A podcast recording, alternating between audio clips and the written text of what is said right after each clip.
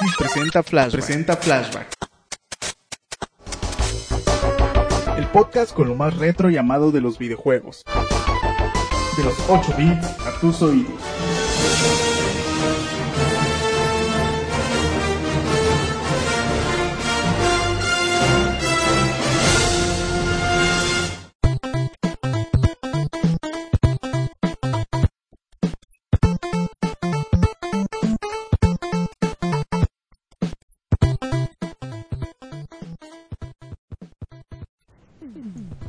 Hola, bienvenidos pues a otro episodio más del Flashback.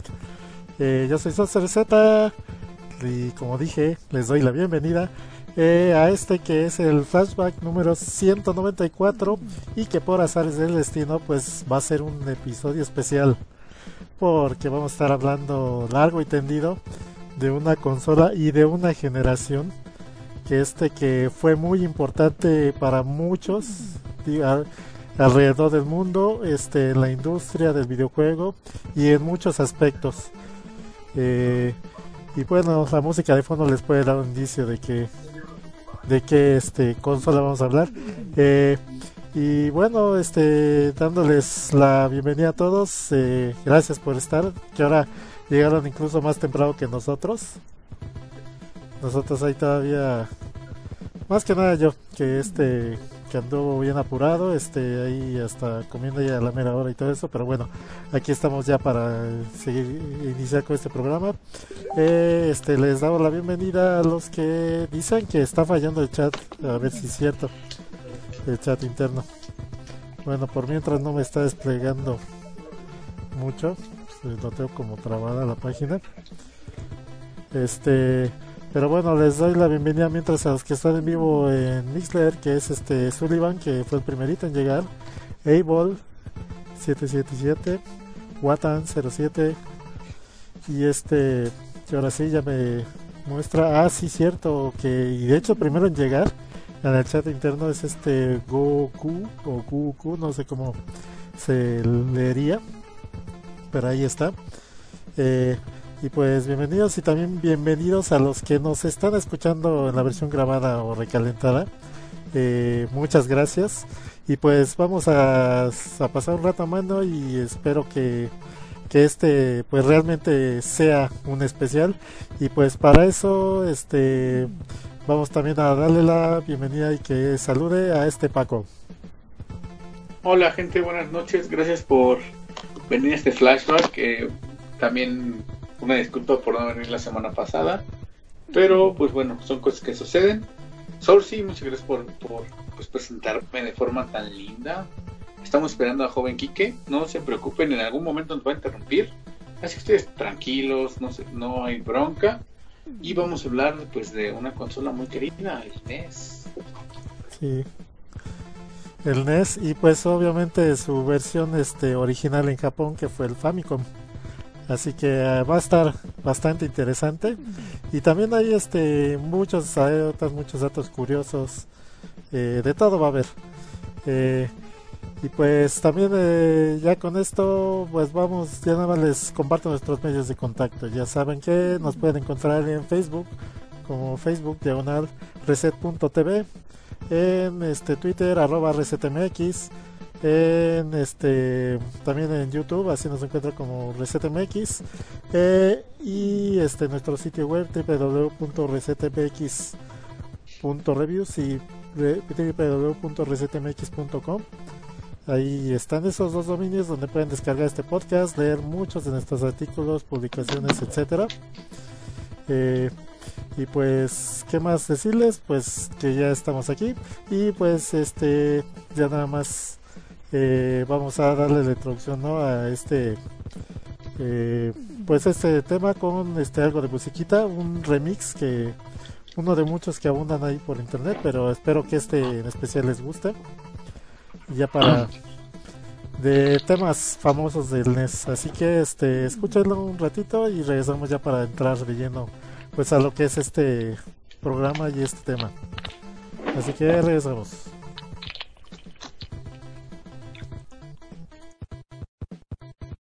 Boom.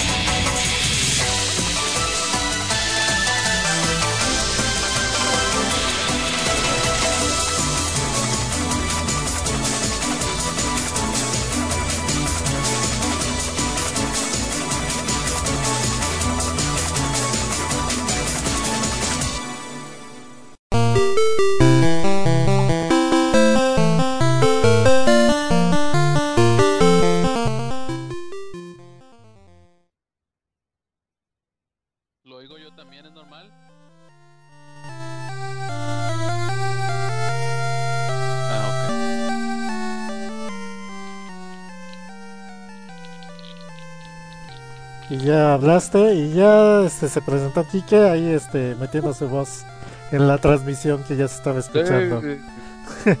Así que preséntate ya, saluda. Saludos a toda la banda recetera. ¿Quiénes? Hasta... Perdón. Saludos a toda la banda recetera, ya estamos ahora sí aquí, listos y preparados.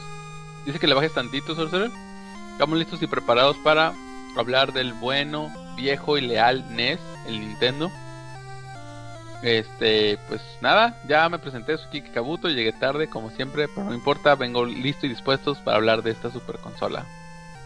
Entonces, ¿qué onda? ¿Ya puedo arrancarme eso porque ya tengo, ya, se me cuestan las rabas? Bueno, este, nada más, si acaso mencionar, pues en sí, ya como digo un poco Kike, pues este va a ser un especial entonces sobre el NES, el Famicom, este, y esa generación de esa consola que se extendió por mucho tiempo y que este causó un impacto pues a nivel este internacional no puedo decir que mundial pero es internacional y que de alguna manera este cambió mucho de pues del mundo de la industria de los videojuegos hubo un antes y un después fue mundial y fue mundial claro que sí no porque hubo países donde llegó nunca llegó o llegó ya muy muy muy tarde pero llegó mundial, punto. pero No. llegó o sea hoy No. Mundial no quiere decir todo el mundo. No sí tiene que ser Es como, bueno, ya, está bien, no mundial de Sorcerer. Pero bueno, sea como sea, es este una consola que a final de cuentas tuvo mucha importancia y sus juegos igualmente. Entonces, pues creo Pues que Kike tiene que dar la introducción porque va a llenarlos de datos técnicos y demás cosas. Este geek. Pues ahí les va. Este, bueno, nada más mencionar de que obviamente la semana pasada, no, cuando sí, la semana pasada salió el mini NES y nos dio el pretexto perfecto para hablar de esta consola que, que sí, mundialmente es famosa y que obviamente fue un parteaguas, como dice Sorcerer, porque muchos franquicias, IPs, personajes se hicieron conocidos, famosos y queridos este, a raíz de esta consola. Digo, a lo mejor algunos fueron creados en otras plataformas, pero fue gracias a esta consola casera que pues que lograron y alcanzaron la popularidad y, que algunos siguen eh, vigentes hasta la fecha. Pues bien, hablar de, de videojuegos es, es- del Nintendo es complicado. No es, digamos que no podemos hablar del NES sin hablar de su contraparte original y japonesa. Así es, me refiero a esa consola llamada Famicom O, o Family esa- Computer. o ajá, que es la, es la exactamente lo que significa Family Computer. Eh, que es una consola concebida por obviamente la ya mundialmente famosa Nintendo. Este, que salió ya de julio 15 del 83 en Japón. Este, un año después, no, dos años después salió en Estados Unidos. Uno después en Europa y uno todavía más, más después en Australia, ¿no? Hablar de la consola es hablar de alguien muy importante para Nintendo que curiosamente no le dan tanto crédito, pero investigué sobre este señor y es el era el papazoritas del, del hardware este señor. Él y el señor Gunpei Yokoi eran la mera onda. Y sin ellos, el señor Kikuchi no, no hubiera hecho ni más. Sí, Miyamoto es bueno, es importante, pero creo que en este momento hay que rendirle tributo y agradecer al señor Masayuki Uemura. Apréndanse por favor todos este nombre, Masayuki Uemura. Es un señor ya, ya grande que trabajó para Sharp. Este, ese señor eh, él siempre estuvo muy, muy inventivo. Desde joven se dedicó a pues hacer e inventar cosas. Lo más común que él inventaba y vendía para ayudar a, a su familia eran juguetes. Entonces en la escuela este se metió a estudiar algo de ingeniería y por ahí estuvo trabajando con la empresa Sharp donde tenía a su cargo un proyecto de celdas fotosensibles. Una tecnología que, que él desarrolló en Sharp, estando en Sharp, y estando en Sharp le tocó, o sea, le, dijeron, ¿sabes qué? ¿Sabes qué? Este Masayuki Uemura, ve con estos compas de Nintendo, es una compañía chiquitilla que está creciendo, que quiere hacer cosas, anda haciendo juguetes, y ve y véndele nuestra patente, porque probablemente les vaya a servir para algo, y diles que algo tienen que hacer con eso, ¿no? Total, que sí fue con Nintendo, se lo enseñó el señor Gunpei, Go- ah, Gunpei Yokoi, le enseñó, mira lo que puede hacer con, con celdas fotosensibles. Este, y les prácticamente les vendió la idea de hacer un, un juguete. Recordemos que Nintendo hacía juguetes antes de hacer este videojuegos, que era como una un rayo láser, una especie de rayo láser, que no era más que ah, no sé cómo decirlo, por ejemplo, lo usaban para como un tiro al blanco, pero no en una televisión, sino lo hacían en, una- en un juguete, en un aparato. Por ejemplo, había uno que tenía forma de león, de esos típicos que usan los cazadores en las caricaturas y que cuelgan la cabeza como trofeo. Entonces, cuando le disparabas a ciertos puntos de la cabeza hacía algo. y, y numerosas aplicaciones similares. Entonces sí como que esa Pero- tecnología es como que se, les ocurrió y, y empezaron a hacer ese juguete. Cabe, aclarar ahí que sí tuvieron ya una previa consola de videojuegos antes del Famicom. Que Tuvieron este, varias. El sí. Game, el TV Game TV 6 y el TV Game 15. Ajá, que fue exacto, no, fue la misma consola, nada más que fueron iteraciones o actualizaciones, porque era pues una consola de Pong a final de cuentas, no era Sí. creación completamente de ellos. Era una, una imitación del Punk. Y otro era una imitación del Breakout. Del- de hecho, dichos juegos ya hablamos de aquí en el flashback. Eh, es que de hecho le, no originales. de hecho le compraron la patente a- o le pagaron la patente a, al Odyssey, a Magnavox del Odyssey. De, de hecho, ahí- ahí- a esa parte de la historia voy. Entonces, como le vendió esta tecnología a Nintendo, Gunpei Yokoi lo y dijo, ¿sabes qué Nintendo? Este compa, Masayuki Uemura, sí la mueve, deberíamos de traernoslo para acá. Entonces, así como que dijo, eh, tráete a este compa para acá, y así pasó. O sea, es chistoso porque estaba leyendo una, un- una conferencia que dio este señor el año pasado en una universidad de Estados Unidos y comentó esta anécdota. Dice, yo fui a Nintendo, les vendí una tecnología de algo que todavía no tenían ni sabían que iban a utilizar y después, poco tiempo después me, contrataron para irme para allá, para utilizar esa tecnología que yo les vendí. Y, bueno, este, total que ya se fue para trabajar para allá y en Japón ya eran populares los juegos que dice Sorcerer, el famoso TV Game 6 y el TV Game 15, ya eran muy populares. De hecho, este, eh, todo el mundo quería esos juegos, pero eran muy caros hacerlos. Era, era algo así como el Game Watch, que todavía no salía. Y, y no de hecho el Game Watch no se, no salió a la vista hasta que el señor Gunpei Yokoi vio la tecnología esta del LCD en las calculadoras precisamente de Sharp. De hecho ellos utilizaban tecnología de otras personas para como que darle la vuelta y, e innovar, ¿no? Es una de las cosas que siempre ha usado y hecho Nintendo en la historia y bueno, eh, vamos a esa parte, vamos del, del Nintendo. Este, algo me ibas a decir, César, y se me fue la onda que iba a enlazar. Ah, ya me acordé. Entonces, eh, ellos, digamos que se fusionaron estos dos compitas, dijeron, vamos a hacer la fusión y vamos a hacer algo bien chido. Entonces, primero le ofrecieron a Nintendo, este, sabes que todavía no podemos hacer videojuegos, pero así como lo haremos, pero podemos agarrar experiencia distribuyendo el Magnavox. De hecho, Nintendo fue los primeros que empezó a bien el Odyssey dirás. Eh, ándale, el Odyssey, discúlpame, es que ando aquí muy emocionado. El Odyssey, entonces ahí es donde como que agarraron experiencia para saber los pros, los contras de, de poder crear una consola de videojuegos, ¿no? O sea, así como que, ok, nos vamos a aventar, pero sabes que Nintendo no da saltos sin guarache y es como que ah, vamos a agarrar experiencia para ver cómo es que si nos aventamos, ¿a qué nos vamos a enfrentar? Este, en ese momento, este, todo lo que hacía Nintendo cuando creaba algo, eh, ellos mismos no solo diseñaban lo que era el software, sino también diseñaban el hardware. O sea, ellos tenían que hacer todo, todo, todo, todo. Hasta que empezaron a comprar tecnología de otros lados, como lo dije, que vieron lo del, LCD con Sharp, lo de la, la celda fotosensible también de Sharp. Entonces ahí también fue un- una diferencia y, a partir del momento fue cuando crearon ya el Game Watch y, empezaron a, pensar en el Famicom era, era un punto muy importante para la industria en Japón, sobre todo para Nintendo, porque ellos mismos este, ya podían diseñarlo, pero mandarle pedir los componentes a otras compañías.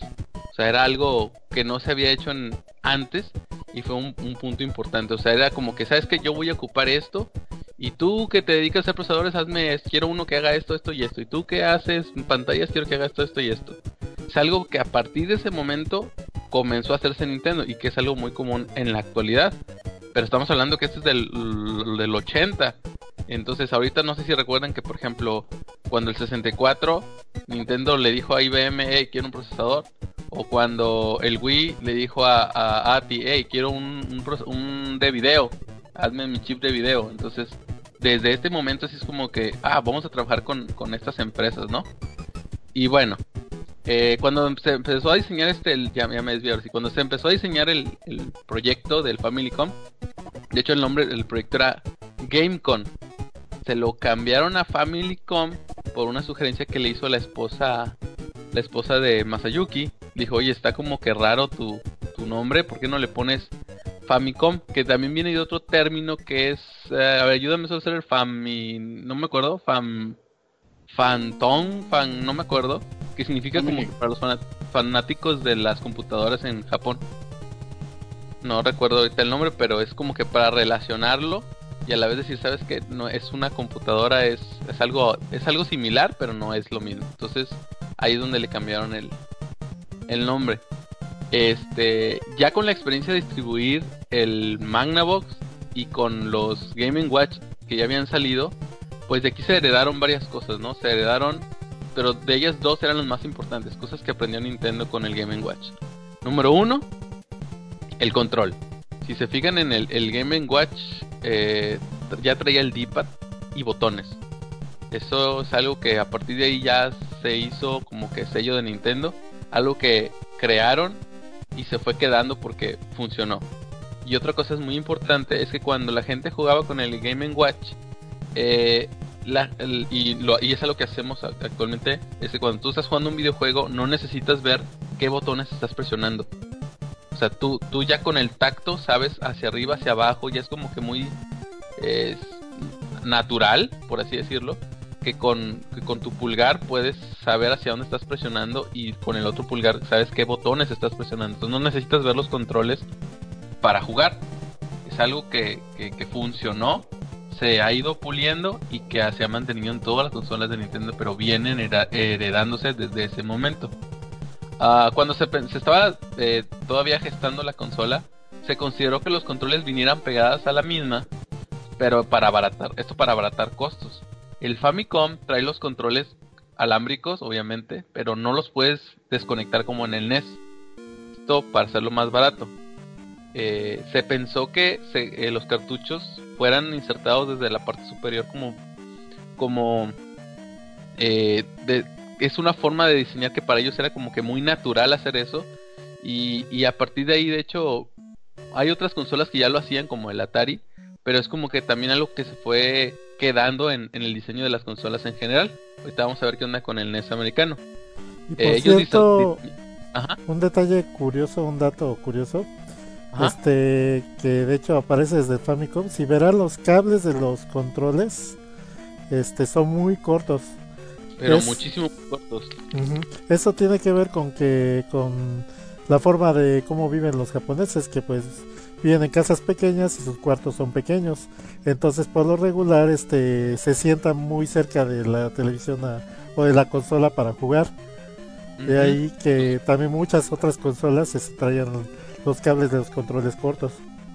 O igual, el, el Genesis, recuérdame si es el Genesis, trae el botón de Start en la consola, Era el, no, el Genesis, era el, Mark, 3.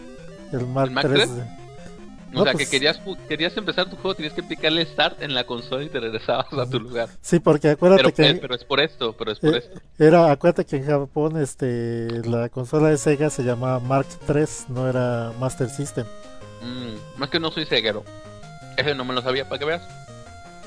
Mm, disculpen, es que estoy saboreando un rico chocolate, no se debe hacer cuando postea, pero lo necesito a mi... Mi cuerpo. Este regresando al, diseño de la consola, Nintendo diseñó o pensó que sus juegos vinieran en, ROMs, en chips, en unas placas que, que iba, denominó después cartuchos de 60 pines, donde ellos mismos hicieron conectores e interfaces. Este era algo también que importante para ellos, que aprendieron de otras consolas y ese con el tiempo. Como el Atari. sí, exacto. Con el tiempo el, el meter y sacar el cartucho esto iba haciendo que se aguadaran las peinetas o los conectores. Entonces, en vez de que se los esto sí fue algo diferente, en vez de que se lo encargaran a una compañía, ellos mismos decidieron crear sus arneses, sus conectores y sus peinetas para evitar este tipo de, fallas. Este, le agregaron una palanca para hacer eject, algo así como lo que tiene el Super Nintendo, para sacar los cartuchos, lo cual realmente no es necesaria. pero dice, dice el señor dice el señor este un comentario que hizo en la, en la, conferencia que les digo que estuve investigando. Dice, la, la agregué una palanca para hacer ejecta los, los cartuchos, pero no era necesaria, simplemente pensé que sería para los niños sería divertido presionar el presionar este ese botón. Así como que, ah, no lo necesito, es una tontería, pero bueno. lo dice y se ríe en la, en la conferencia. Ah, una cosa más que no tiene el NES, y es que en el Family original, Family Computer, el Control 2 tiene un pequeño micrófono. Sí. Que, que, pensó Nintendo utilizar en muchos juegos. Realmente hay como tres juegos que lo que yo sepa que lo trae. Y ahorita más me acuerdo del, del Zelda, que para apagar una de las eh, eh, antorchas, luces que hay, tienes que soplarle a ese control. Y también para no derrotar, también para derrotar unos enemigos. Hay unos enemigos que este que que tienen la debilidad de los del sonido, entonces si haces un sonido por el micrófono, este, esos enemigos se mueren. Oh, es cierto, es cierto. Entonces ese tipo de cosas ya estaba pensando Nintendo en integrar en sus juegos y obviamente pues no fue tan explotado, pero lo tiene. Eh, al fin salió la fecha, el, se dio la fecha, ya dijimos, en, en julio del 83, salió en Japón. Uh, desafortunadamente el primer batch o la primera entrega de consolas tuvo un detalle que hacía que los juegos se colgaran. Este, entonces tuvieron que hacer un recall, lo que se conoce como recall. ¿Cómo que se colgaran? O sea, se friseaban pues, se congelaban, dejaban ah. de funcionar. Entonces, este, no jalaban pues, entonces tenían defecto la consola, las primeras que sacaron. Entonces tuvieron que hacer un recall, o lo que se conoce como recall en la industria, cuando recoges todas tus chivas defectuosas. Este, de, eh, paréntesis, Note 7 de Samsung y cosas así. Y tuvieron que recogerlos y luego volverlos a hacer ya arreglados. Y ahora sí, ya se, a partir de ya así como que despegó y fue el boom. Y los juegos con los que se lanzó en, en Japón fueron ports de arcade. Donkey Kong, Donkey Kong Jr. y el Popeye. Son los juegos con los que se lanzó en Japón. Ni Sus siquiera juegos Mario que- Bros. eh, Ni Sus- siquiera Mario sus- Bros. Sus juegos que pegaron en, en arcade a final de cuentas. Exactamente, exactamente. Entonces no sé si quieran comentar algo del Family Com antes de que me, me- me lo mande al otro lado del charco. Este. El esquema de colores, si acaso, que es este. ¿Mm? Es como beige o blanco, no es blanco completamente. Bueno, es Como que también. amarilloso, amarilloso crema. Sí, y este y rojo, que se mantuvo pues por toda la, con, la existencia de la consola, incluso de versiones posteriores. Mm. Un esquema bastante curioso. Este. Los controlitos se guardaban en la misma consola. ujú. Trae- sí traía un puerto de expansión, el, el Famicom. Oh, sí. Que de, de hecho ese es- después lo utilizaron para agregarle varios dispositivos que a, a ver si Sí. alcanzamos a hablar de ellos. Este. Y pues que. Bueno, esto yo creo que ya lo mencionaré más adelante porque iba a decir algo de los chips, pero tiene que ver ya más con los juegos. Este.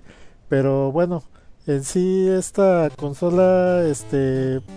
Hay que decir que este pues era usaba un procesador de 8 bits. De, digo, de ahí que era la generación de los 8 bits. De la Este, compañía Rico. Nada más que la diferencia con el Atari, por ejemplo, que también usaba este procesador de 8 bits, era que en el Atari todo sonido, video, todo se procesaba en el mismo por el mismo este procesador. El, y- chip- el procesador hacía todo. Y la gran diferencia con el Famicom es que ahí ya empezaron a separar y a poner este procesadores para video y para audio. Como una Sí. computadora actual. que es precisamente lo que le dio la diferencia y la ventaja con respecto al Atari en cuanto a que ya con esos procesamientos por separado se podían este, generar pues cosas más complejas dentro de los juegos. Aún así, mira, ya te metiste en las cosas técnicas, entonces ahora te aguantas. Mm, aún así, a pesar de lo que dices, o sí, era un gran avance tecnológico porque incluso cuando lo estaban diseñando dijeron, sabes que tenemos que hacer tecnología que nos dure muchos años, o sea, muchos años. Entonces, el procesador estaba bien, lo que dijo Soser también, también tenía su procesador de video, también era una variante del Rico. Y en el audio tenía, podía procesar hasta 5, tenía hasta 5 canales de audio. Eh, podía, podía presentar 64 sprites en pantalla. Eh, tenía una paleta de. Podía utilizar hasta 48 colores y 6 tonos de grises, de los cuales puede usar hasta 25 simultáneos. Y tiene una poderosa resolución de 256 píxeles por 240. o sea, una nada si lo ves realmente, pero tenía un punto débil, que era su memoria RAM. ¿Cuánto creen que tenía memoria RAM esta cosa? O bueno, tiene el NES. ¿No? ¿No? ¿Nada? ¿Ni idea? ¿Ni adivinar? ¿No? Bueno, no, no andan muy participativos, ¿eh, muchachos? Este, 2 KB de RAM. Así es. Tan solo tenía dos, exactamente, solo tenía 2 kilobytes de RAM o 2000 bytes. Este, lo, lo único que, que aquí sí puedo decir es que algunos juegos, algunos, lo que sí es que en el mismo cartucho traían este más RAM para que pudiera funcionar, porque si no no lo iba a levantar. Este, hay juegos incluso que tienen hasta un mega de RAM que para la época del NES es un chorro. Pero lo más común es que los mismos cartuchos trajeran entre 128 384 kilobytes de RAM. Entonces Sí. era algo con lo que siempre se estuvieron peleando los desarrolladores cuando estaban trabajando en esta en esta consola. Este, si acaso, ya por último mencionar que también eh, se tenía la idea de que Famicom también eh, funcionara en momentos también como una computadora, como una computadora. Mm, como el. Commodore. Sí, algo así. Porque de hecho, este, por eso. Hay un Basic, ¿no? Ajá, tiene, tuvieron software de programación y este y accesorios, pues típicos de una computadora. Y de hecho, este, eh, si acaso mencionarlo nada más así como dato curioso, que en China, que fue donde más tiempo explotaron pues su versión piratona de la consola, este, incluso sí lo llegaron a usar este como computadora, como un sustituto a una computadora, el, el Famicom, bueno su versión de Famicom que era el Family, este y, y pues de hecho las era fue muy era muy común en China este que que las casas este en vez de computadora tuvieran un Famicom para hacer cosas de computadora Como textos y cosas así. Sí, Correr sí. mini programitas. Ujú. Porque era más barato. sí era más barato Y no este, necesitabas un monitor, lo conectabas a la tele. Este, pues sí tiene sentido eso que dices. pero bueno ya pasemos ahora sí a la conversión Bueno, pues como, como ya sé, esto se hizo un hitazo en Japón, pues Nintendo ya ahora sí había ganado billetes y quería hacer más billetes. Entonces, ¿qué es lo que sale, qué es lo que sigue cuando ya tienes un producto muy exitoso en tu país? Pues llevarlo a otro país. Y en ese momento, pues los que, lo- los que siempre se ha pensado que es donde hay mucho billete y no se equivocan, pues es ir a Gringolandia, ¿no? Pero no era como que pensar en toda América, sino simplemente empezar en Estados Unidos. Entonces, pero para los japoneses era riesgoso por muchas cosas. Comenta este señor en su conferencia que pues si era como que la tierra prometida y si es como que, güey, si pegas ahí te va a ir con ganas, lo cual eh, es cierto. Pero pues los gringos, o bueno, la percepción que tenían los japoneses y tienen los japoneses de los gringos, pues es de, de muchas cosas, o sea, su la idiosincrasia y la cultura es muy diferente, entonces si se lo llevaba así como tal no iba a pegar. Sobre todo la fecha también en que llegaba Sí, de la pero- famosa depresión de los videojuegos que ya sí, también el lo comentamos aquí en de el los especial del de la industria lo de los videojuegos el- norteamericana sí que lo comentamos en el especial de Atari, que escuchen el especial de Atari nos quedó muy bonito, modestia aparte. Este, entonces en Estados Unidos ya nadie creía en los juegos de video, nadie. Incluso Nintendo en un momento pensó en, en Sobre todo dis- las- hacer su distribución en las a, través de Atari. Mm, De hecho, sobre todo en las consolas caseras, porque, o sea, sí sobrevivían los videojuegos, pero nada en forma de arcades y en los juegos de computadora.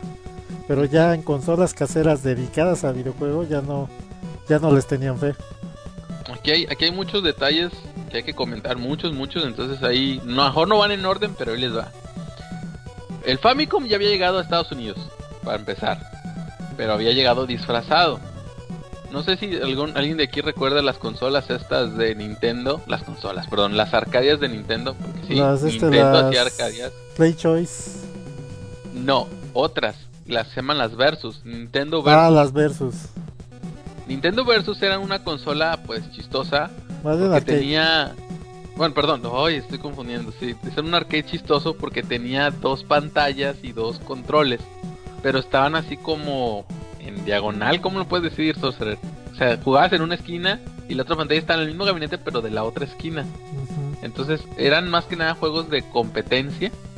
Y, y- y curiosamente lo que dice este señor es que en Japón estas arcadias no pegaron más que ni más. Como que el, dice, dice ellos que el concepto en Japón así de como que de pelearme contra otra persona no era como que bien visto y no muy, no muy aceptado. Cuando en Gringolandia obviamente en partir madres era lo de siempre, ¿no? Como que yo soy mejor que tú y no sé qué. Entonces Sí, siempre. en Estados Unidos sí pegaron. Bueno, el, corazón de estas arcadias era un Famicom. Era un Famicom y entonces podían incluso cambiarle el juego. Los, los, los, crea los, ¿cómo se llaman? Los dueños de locales de arcade les gustaba tener estas, estas maquinitas porque era muy fácil cambiar el juego porque era una consola, güey, nomás cambiabas el cartucho y ya tenías otro juego. No tenías que cambiar todo el, todo el, todo el armatoste para tener otro juego como normal y comúnmente sucedía en ese tiempo. Entonces ya había llegado, nada más no, no ha llegado, digamos que forma para las casas, ¿no? Eh, para poder adaptar el, el- el- la consola, bueno, también iba a llegar a través de Atari, incluso se iba a firmar un contrato por ahí en un CES. Recordemos que este evento era donde, donde a veces había un poco de videojuegos y que después, antes de, De, del de E3, hecho, antes de que existiera el E3, este, todos los videojuegos se lanzaban en el CES. que es el evento este que hay en Las Vegas de tecnología. Consumer Entertainment Show, creo que se llama. Consumer entonces Electronic ahí- Show. Electronic Show, gracias Osorio. Entonces por ahí se iba a hacer, se iba a, llenar- a firmar un contrato para que Atari les ayudara, pero durante el mismo CES, este Jaleco, la compañía esta, estaba probando un demo de Donkey Kong en una consola competencia. Entonces esto hizo que Nintendo, eh, ¿por qué está uno de mis juegos en la consola de el vecino? Así como que el, el cuate de Atari así como que, no lo sé, se sordió. Ahí por ahí googleen Ray Kazat. Se dice que, que después de este evento no se, no, obviamente Nintendo no firmó el contrato con Atari. Y, y, y días después lo corrieron de Atari a este compa por andar haciendo tranzas, ¿no? O sea, como que quería transarse a los de Jaleco y quería transarse a los de Nintendo, ¿no? Entonces, entonces no se hizo por ahí. Entonces Nintendo dijo, ¿sabes qué? Lo voy a lanzar por mí mismo, por los míos, ¿no?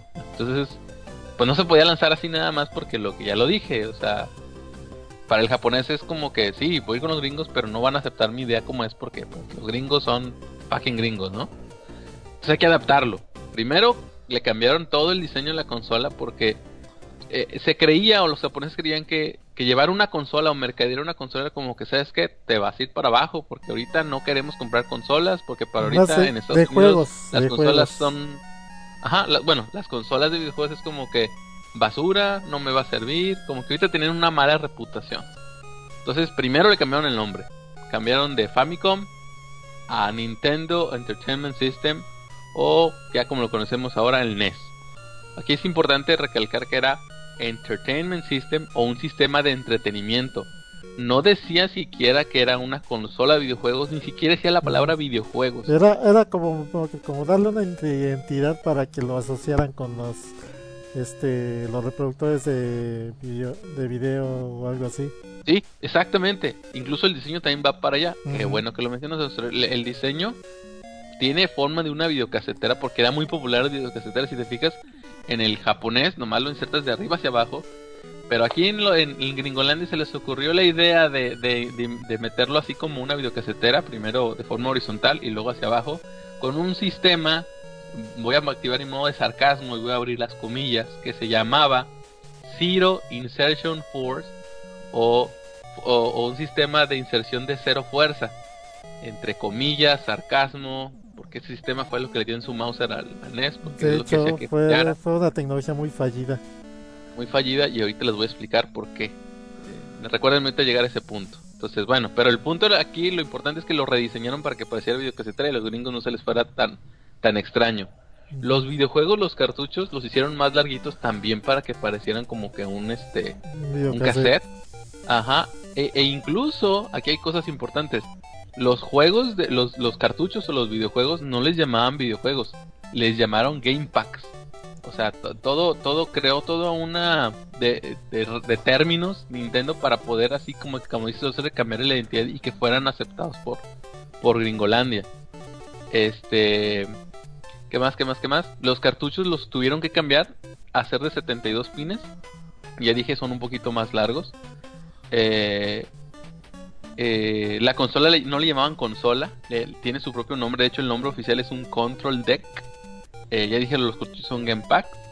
y otra cosa bien importante, esto, es, esto es, también es algo que, que, es bueno para Nintendo y que también marcó un parteaguas en la, en la industria, es cuando, cuando Nintendo promocionaba sus juegos, no era como los juegos de antes, por ejemplo, cuando tú veías anuncios de Atari o juegos de Atari, te, usaban gráficas bien rimbombantes, este, actores, personas, te imaginabas como que el juego, tú ves la, portada del, del cartucho de Atari, estoy hablando del Atari, y tú dices, hombre, este juego está bien chido porque sale uno con pistola y un avión y no sé qué. Y, y ponías el juego y, oh, decepción, no se parece nada. Nintendo hizo lo contrario. Nintendo en sus, sus, en sus, ¿cómo se llama? En su marketing utilizaba casi casi fotografías de las pantallas, así casi casi como se iba a ver en tu pantalla, así era lo más apegado a la realidad. ¿Para qué? Para que la persona realmente viera el juego real tal cual y no sentirse engañado. Eh, los juegos, los cartuchos, tenían este unos pequeños símbolos que te decían de qué género de juego era. No sé si recuerdas esto. Incluso las portadas eran pixeleadas por esto, era como que, fíjate, así va a ser el juego, no te estoy engañando, no te estoy... Los primeros, la primera camada de juegos, todos eran así. Este, tenían su famoso sello de Nintendo. Y la famosa este, portada negra. Exacto, esa, esa portada negra, que, era la primera camada de juegos, todos tenían esa, esa portada negra. Y este, le, le agregaron un chip para evitar la piratería. Y ahorita pasamos a esa parte también. De una y ya nada más para, para ¿mande? Ah, bueno, le agregaron un chip para evitar la piratería que, que lo que hace es esto. El chip se llama 10 NES Lockout. Eh, cada NES tiene este chip y cada cartucho de Nintendo también tiene este chip. Entonces, cuando tú insertas un cartucho de Nintendo en la consola, el, el de la consola va y busca el, el, chip en el cartucho. Si no lo tiene, eh, cree que es pirata y por ende no lo reproduce. Entonces, Nintendo siempre manejó un control absoluto sobre los juegos en América. O sea, tenían contratos muy pesados con las compañías de que, ¿sabes qué? No quiero que saques juegos a lo menso, nomás puedes sacar 5 juegos al año, puedes sacar hasta 10.000 copias nada más. Yo te voy a proveer de las cajas, por eso todas las cajas son iguales. Yo te voy a proveer de los chips, de todo, te lo voy a dar yo. Tú haces el software y yo te lo produzco. Ah, claro, es, es por eso por eso se llamaron y creó también ese esta forma que no existía antes que se llamaba licenciamiento. Tenías que pagarle una licencia a Nintendo por poder sacar tu juego en su plataforma.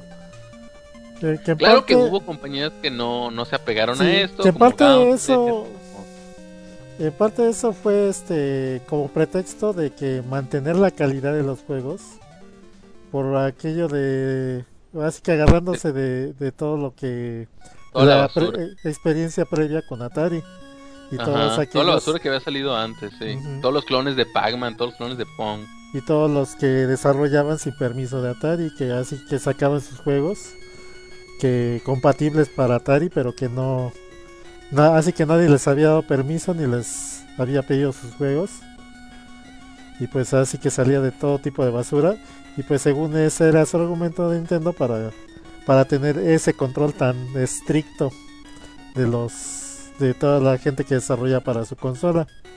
Y aún así salieron juegos malones, ¿eh? Pero o, había compañías que le sacaban la vuelta, como Konami, por ejemplo, que decía, oye, no me vas a dejar sacar cinco juegos. Pues fácil, me creo otra empresa fantasma, por ahí, si alguien conoce la, compañía Ultra, pues no era más que Konami disfrazado, hey, yo soy Konami, pero no le digan a Nintendo. Y ahí voy a sacar otros juegos también con bajo esta marca. Entonces, pues había forma de sacarle la vuelta, hubo juegos pirata, o los famosos cartuchos negros de, de, ¿cómo se llamaba esta compañía? Tengen, o sea, que no pagaba licencia. Que de hecho, en realidad, este, ahí nada más les cuento rápido la anécdota. Lo que pasa es que Atari, de hecho, este, pues se decidió a final de cuentas, ya que no pudo competir contra Nintendo, pues en desarrollar juegos para Nintendo. Pero, este, pues ellos ya con la experiencia que tenían de pues haber dominado el mercado y de tener sus propios juegos, pues como que no les parecía mucho ese contrato que tenían que firmar con Nintendo, todas esas condiciones que les imponían. Entonces, este, hubo unos pocos juegos que sí salieron para para Nintendo, este, con licencia, pero después, este, pero al final de cuentas debajo del agua, este, dijeron, no sabes qué, voy a romper tu código, tu candado, y este, y voy a sacar mis juegos así que por mi cuenta y bajo mis términos. Entonces ahí que salieran los cartuchos de Tengen. Que son diferentes, físicamente son diferentes, pero corren y funcionan y todo. Este, ya para terminar, este, el, eh, algo bien importante también en el lanzamiento, el, el NES salió con, salió en varios paquetes, pero el que más, o la, la idea del, con el que tenían que impulsar y con el que se dieron a conocer es el paquete deluxe, que incluía al Rob, que es este robotito con el que podías jugar el Gyro Might. Este, incluía dos controles, dos juegos, la Zapper. Ah, porque la Zapper también se creó, se creó pensando en Estados Unidos porque dice este señor, así textualmente dice, en América todos aman las armas, entonces seguro les va a gustar este accesorio. Entonces la hicieron pensando en Estados Unidos, funcionó, sí funcionó. Pues vaya que y, los conocían de ese lado. y aparte utilizó la tecnología que le vendió originalmente Nintendo, la de las celdas fotosensibles. Entonces así como que, pues bueno, este señor es Don Zapper, ¿no? Además de ser Don, don Nintendo. Eh, algo iba a decir ya para terminar. Ya, los juegos de lanzamiento. Bueno, se, se, se mercadeó al principio con Rob. Porque lo que decían, no, no lo querían vender como una consola de videojuegos, sino como algo de entretenimiento, algo tecnológico avanzado. Y qué más avanzado que tener un robot, ¿no? Entonces, pues supuestamente podías jugar con, con el robot. ¿Tú alguna vez jugaste con esa cosa, Sorcerer? Yo nomás lo he visto en videos y como que se me hace chafa. Incluso él dice, él dice que en Japón nadie usaba esa cosa. Que lo sacaron también pensando en Estados Unidos como que, oh, mira, un robot, tecnología, lo puedo usar con un control. Entonces, bueno, les funcionó el chiste.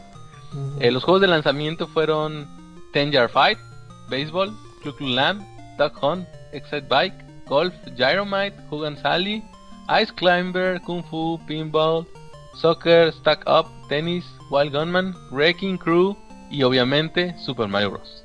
Son los juegos que salieron de lanzamiento. Y un dato chistoso también es que la mayoría, algunos juegos, no la mayoría, algunos de estos juegos, este, no era más que la versión de Famicom, así tal cual el, juego japonés, con un adaptador adentro y lo metieron en un case de cartucho de Nintendo. Incluso hay juegos donde lo puedes ver, por ejemplo, aquellos que tengan un Gyromite y en la cuando empiezas el juego aparece el título Gyromite y abajo aparece el título en japonés. Entonces, los que tengan ese juego, si lo abren, van a ver que es, una placa chiquita que es como era el cartucho de, de Famicom con un adaptador para hacerlo más larguito y cambiar los pines de 60 a 72. De hecho, hay muchos juegos que todavía vienen, o sea, si los desarmas, vienen así, los, sobre todo los de la los de lanzamiento puedes encontrarte ese tipo de casos. Y creo que por el momento es así como que un buen buen intro. Uy, larguísimo. Larguísimo, pero pero para mí es como que importante decir todo lo que sacó y y pues no sé, a lo mejor aquí sería que quieres comentar, a lo mejor comentar cómo este, es que a ver, les llegó a ustedes el NES. Corta. Vamos a, a hablar este bueno, dijiste del, de este del rock y de todo eso, de cómo se lanzó en Estados Unidos. Pero esa no fue la experiencia que tuvimos este, acá en México. Acá en México hay que decir que en ese entonces eh, todo el tráfico aduanal de productos está muy restringido. Entonces mucho de la mercancía de Estados Unidos sobre todo, además de otros países, este, tardaba mucho en llegar y si este, la conseguía rápido, pues era más que nada en la Fayuca, la clásica Fayuca. Este, pero, o sea que era un mercado informal. Eh, pero en sí, este, legalmente tardaba mucho, de hecho, años. Llegaban con años de retraso mucha de la tecnología, muchos productos de tecnología. Y Nintendo no fue la excepción. Tardó este, casi como unos dos o tres años en salir acá en México. Porque además... Yo creo que más porque además recordemos que en Estados Unidos cuando se lanzó inicialmente no se lanzó en todo el país. Se lanzó en Nueva York. Ajá, en Nueva York y poco a poco se fue este extendiendo a otros países en cuanto este, empezaron a firmar contratos para su venta en Distribución. las, en las diferentes tiendas que había a nivel nacional. Este, Hay una, hay una gráfica que presenta este señor en la presentación que te digo que hizo el año pasado, donde muestra las ventas por año. El NES no es como que de la noche a la mañana se hizo famoso en Estados Unidos, sino que muestra que durante el año 89 y 90, es decir, 4 y 5 años después de su lanzamiento, es cuando realmente se dispara y tiene el boom. El, Sí. Ahora sí, todo el mundo le llegaba. De hecho, eso te iba a preguntar, Soser, ¿cuándo te llegó a ti? ¿Cuándo tuviste tu Es que, eh, pues, es que primero quiero llegar a cómo llegó acá en México. Acá A en. México, en primera, este, que yo recuerde, por muy pronto que hubiera llegado, llegó por el 87, 88. De hecho, yo recuerdo ¿Y más eras claro. niño o ya eres un señor? No, pues así que Porque iba. siempre cualquier cosa es que yo ya era un señor. No, yo ya iba a salir de la primaria en ese entonces. Este, de hecho, la primera vez que vi un NES, o al menos ya lo vi en tiendas, ya fue precisamente en el 88. De hecho, fue más o menos en la época en la que lanzaron también la revista Club Nintendo. Así como, como que casi casi le lanzaron la revista junto con la consola. Y recuerdo que este la empezaron a anunciar también mucho este asociada con una tienda que, que pues apareció mucho en esa época de la Telefashion, no sé si se acuerdan, No. Que fue que según que era lo que más promocionaba esa tienda, el que ah vendemos este todo lo de Nintendo. Entonces este era común este sobre todo esas tiendas las pusieron en los centros de los este centros comerciales, las plazas comerciales digo. Este eh, y pues ahí era donde nuevamente uno se paraba nada más a babosear a ver este pues la consola y los cartuchos que había. Y Mm, pues- Creo que yo no, yo no fui a ninguna tienda de esos hasta después de los 90. Y este y, y pues eh, las primeras paquetes de consola que lanzaron pues ya aquí en México no fue no era el de Rob, sino ya que lanzaron los que era el este es- creo que eran pack El Action, eh, action ah sí eran sets action Ajá. set no pero el el con- Set. no era el control set action set y el power set el control set era el que nada más traía los controles y pues Y el y el Super Mario el el action set era el que traía ya el zapper y que incluía el y el. Ajá. Y el Power Set, que es el que yo tuve, pero ya muchos años después, este fue el que traía los controles, el Zapper y el este y el Power Pad, que era el tapete. Y traía con el juego. ajá, Super Mario, Duck Hunt y Warcraft Track Meet, Exacto, el de carreritas. mm, el de atletismo. Ujú. Y pues eh, esas fueron las tres este paquetes que vendían de la consola de Nintendo acá. Paco, no sé qué puedas decir tú al respecto de que cómo es que viste por primera vez el NES. Yo como lo vi, lo vi tristemente en casa de mis primos, eh, jugando Gold de eh, Jaleco. Y pues de entrada fue muy, fue muy, ¿cómo les explico? De entrada fue muy, algo muy nuevo, si ver a alguien jugando en su tele pues no era como que en la época se viera mucho, sinceramente. Era como del futuro, decías. Ajá, y ver como a mi primo jugando esta cosa de, te digo, Goal, que eran unos monitos así horribles, moviéndose en un campo horrible. Decías, güey, este es el futuro, güey. Y pues tú, yo lo vi así, mis primos, pues primos eran los millonarios. Y yo era así como el, ah, es que este, pues hay que esperar un poco más, ¿no? Pero, pues qué bonito se veía el NES, esa caja negra, esa caja gris con negro, rojo, eh, misteriosa donde tienes que meter los cartuchos ahí era era algo fascinante de hecho Sí, sí, y más que era como más estético, mejor este acabado diseñado que el Atari, que que muchos llegamos a conocer antes del NES. O sea, como que era algo muy diferente y además de que los cartuchos, pues veías tremendos cartuchos a comparación de los de Atari, que eran unas cositas. Sí. Pues como que también eso impresionaba.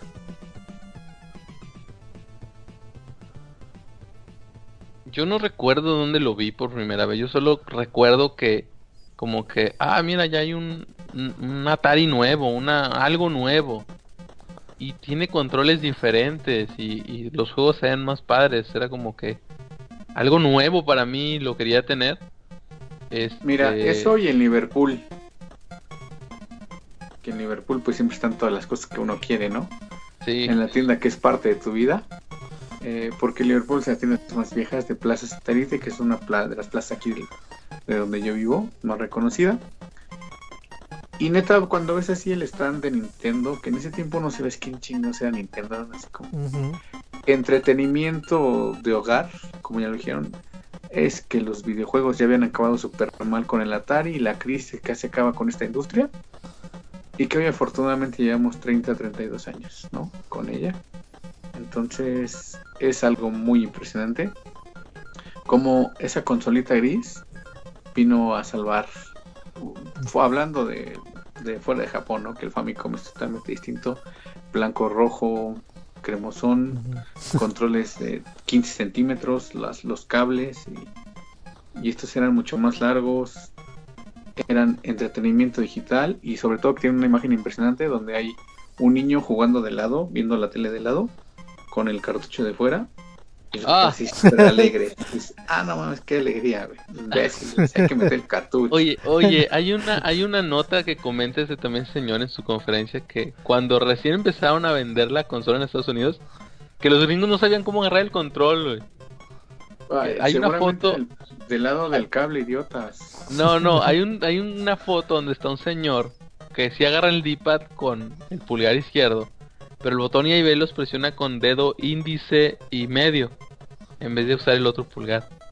Y se estaba se, se lo estaba botaneando el señor. Pues igual y muy maquinero, ¿no? El asunto. De hecho, así, así yo siempre usé el control, ¿eh? Ah, eso se ve raro. ¿En serio? ¿Nunca sí, yo, yo me apoyaba en algún lugar, en la pierna, por ejemplo. Y así era como jugaba yo, tipo muy arcade. Ah, maquinero, dice Paco. ¿En, en qué año en qué año tuviste tu NES, Sorcerer? Este, creo que fue a finales del 88. Me acuerdo que fue. Creo que fue por este. Por aquello de que ya me. Este, pues ya salí de la primaria. Te graduaste. Sí, es que me suena muy pomposo eso, pero bueno. Este, el chiste es que ya salí de la primaria y ya iba a entrar a la secundaria y, y como salí con buen promedio, pues y este pues no, así que nos compraron el el NES y cuál escogimos pues la cajota más grande. Ah con razón. Entonces sí. era el billetudo. Y este, este, y aparte pues yo ya ya conocía Super Mario Bros. porque ya ves que ya habían las maquinitas este de esas sí. adaptadas que tenían en el juego.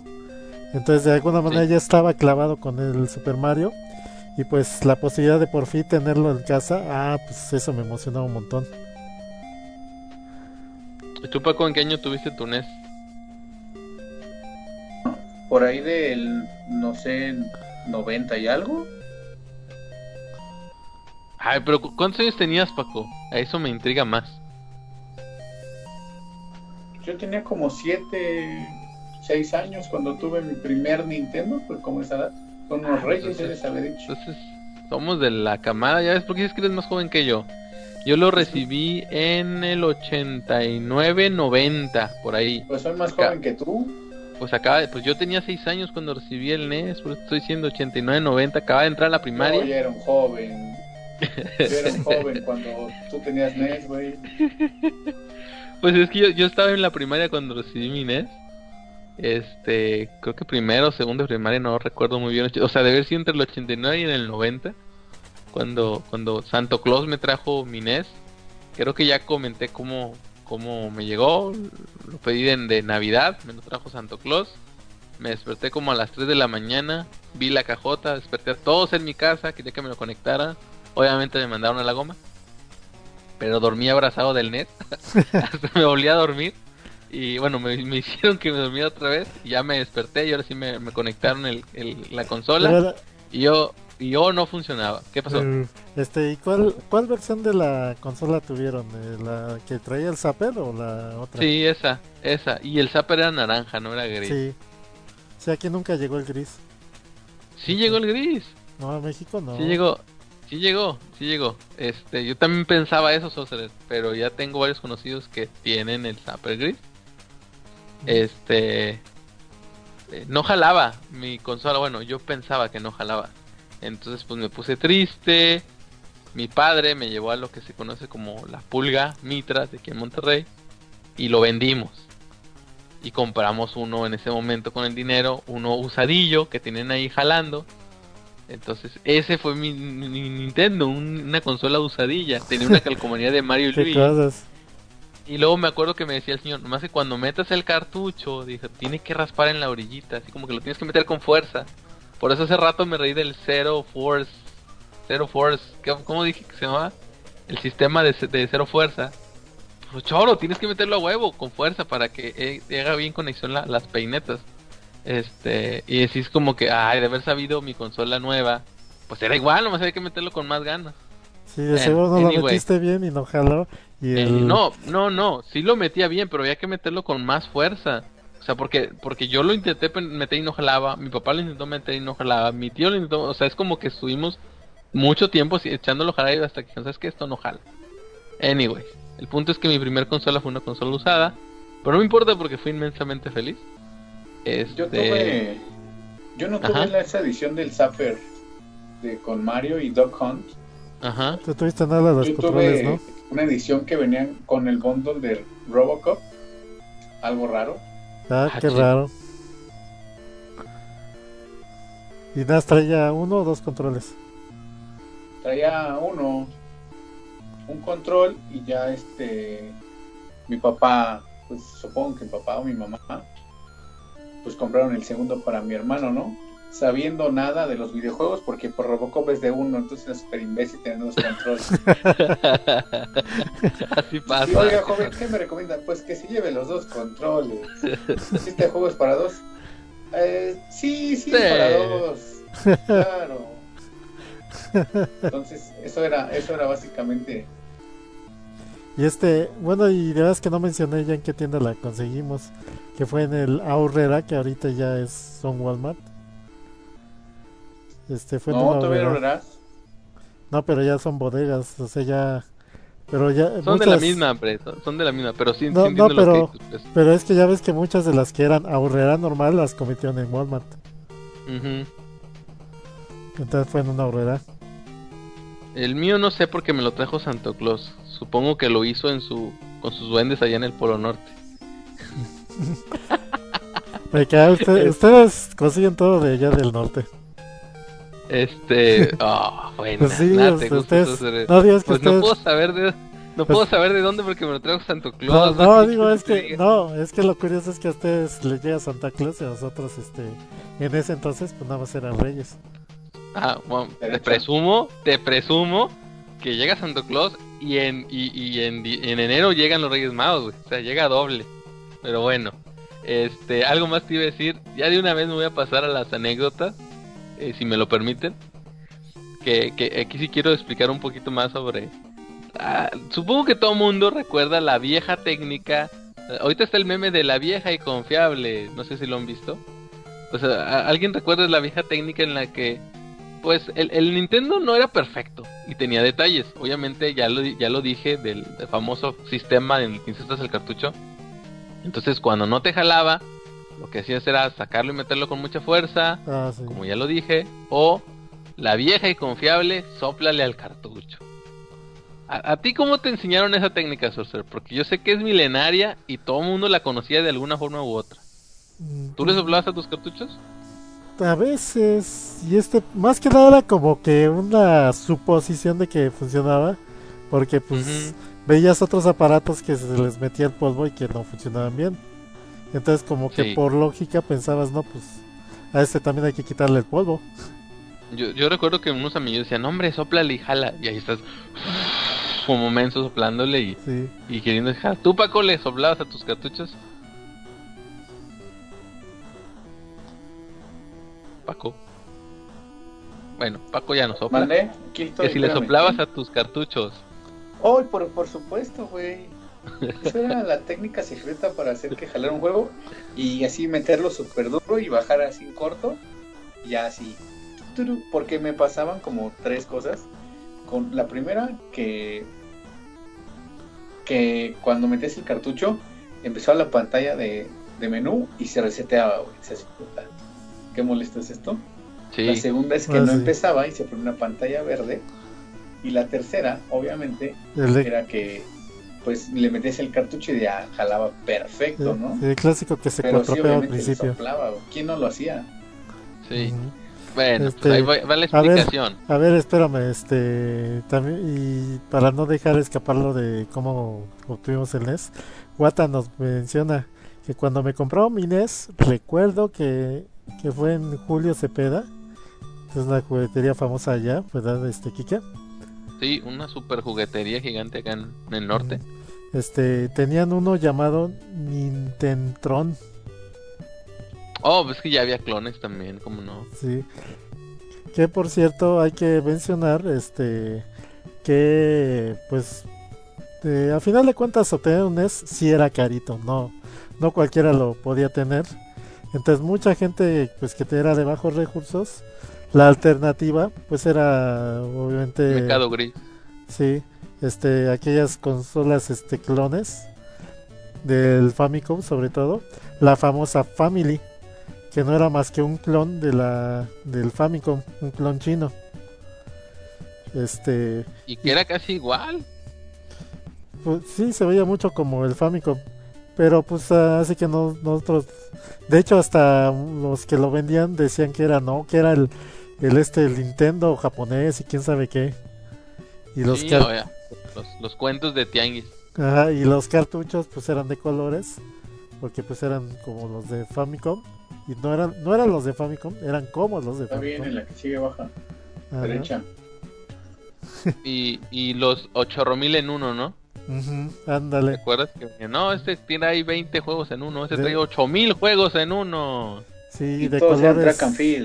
Y todos eran el mismo juego, nomás cambiaban un Ah, sprite. Ándale, eso y aparte portadas bien bien chafísimas o, o que luego tenías que adivinar qué juego traía por la portada que no decía nada o traía O texto venía en chino. en chino. Sí. O venía en chino. entonces, pues no sé chino.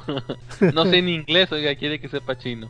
Y dato curioso, ya nada más para cerrar ese comentario, esa eh, nota, es que si se fijan, este, la mayoría de los cartuchos que conseguías para el Family eran este de juegos ya viejos, de los de la, se podría decir de las primera generación de, de juegos de Famicom. O sea, era raro conseguir este juegos ya más recientes, Pues sí. porque pues así que la piratería hasta entonces llegó, hasta esa, este, hasta ese paquete de juegos ya como que les cayeron con el chiste y ya no este, pudieron piratear los demás juegos, o no tan fácil. Pero bueno, ahora sí que, ¿aunque ibas a continuar, Kike? Ah, pues estaba platicando de esto del, del soplale al control, so- soplale al cartucho para que funcione. Pues en este momento voy a desmentir ese mito y la realidad es que soplarle al cartucho jamás iba a resolver tu problema de que funcionara o no funcionara. Sí, no, no, de hecho ya está Jamás. demostrado. Incluso lo que hace al soplarle al cartucho lo empeoras. Porque cuando le soplas, aunque tú le soples pues limpio, no sé cómo decirlo, cada vez que uno que uno sopla se van pequeñas micropartículas de saliva, que es no es más que humedad, y esta humedad al hacer contacto con el material con el que estaban hechas las peinetas de conexión en el NES, hacía que se fueran este pues no oxidando, sino llenándose de sarro este, entonces realmente lo que hacía es que no conectara, no hiciera contacto con la con los pines de los cartuchos. O sea, realmente lo que hay que hacer es cambiar la peineta porque uno se va aguadando por el sistema que seleccionaron de, de como videocasetera, con el tiempo y el uso se va aguadando y lo otro se va ensuciando. Entonces, lo recomendable es que si alguien tiene un NES todavía, eh, le dé una limpiada a esa peineta y queda como nuevo. Queda Eso- súper excelente. Y que le ajusten un poco los pines, pero eso sí es un poco truculento. Sí, para que vuelva a apretar ahí el asunto. Este, se puede hacer. De hecho, le, le va, le pasa también al Super Nintendo, pero no es tanto como al NES. Entonces, realmente, si tú le soplabas a tu cartucho y funcionaba, no era más que el azar, Sí. ciertas situaciones que hacía que funcionara, porque realmente por soplarle no arreglaba, pues. Oye, No, yo. simplemente era azar. A mí me tocó una vez que, que para que funcionara tenía que dejar la tapa abierta, güey. Mm. Así de tocado estaba mi NES. Tenía que decir, porque donde la cerraba, plum, se, se reiniciaba. Mm. Oh, qué basura. Este, y una alternativa que también, y esa la conocí porque era una técnica que se usaba con los, esos este carros que eran de pista. Ya ves de esos que agarras un controlito y los acelerabas en la pista. Ya ves que esos este también hacían contacto con unas este terminales metálicas. Que traen el carrito, sí. Entonces, ¿qué era lo común que se hacía con esos carritos? Era que este usaban un lápiz y le y lo pintaban, le pintaban la, la este las terminales con lápiz, que según con eso este hacía mejor contacto. Entonces también este lle- llegaron a veces algunos a decir que también hicieras eso con los cartuchos del NES, Ay, hacerle no. con lápiz. Pero lápiz de grafito, obviamente. Sí.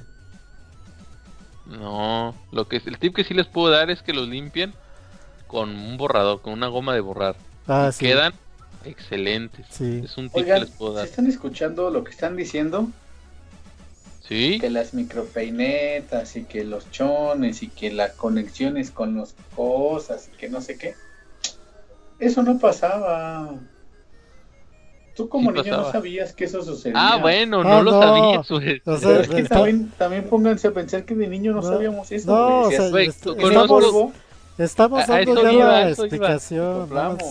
Ya estamos dando ya la porque ya son explicación. viejos aburridos dicen, es que las micropeinetas No, y no. que la conexión. Sí, Querías pero o sea, no. un poquito, estamos- Paco, no estamos hablando de pero, la, de la anécdota, estamos hablando ya de datos técnicos duros. pero No, puedo- sí, puedo pero- anécdota, porque Nada tengo más recuerden que de niños no teníamos esos datos técnicos, güey. No, sí, No. o sea, por eso lo intercalamos con nuestras anécdotas y con nuestras Este no, experiencias. peleen. Ahí A mí, les ¿sabes va. qué me molestaba?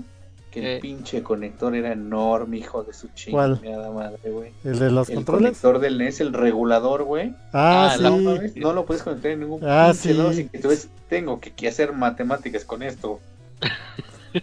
El cuadrito era muy grande y no podías. O ponías eso o ponía- te ocupaba dos espacios o así, ¿no? Sí. ¿A eso te refieres?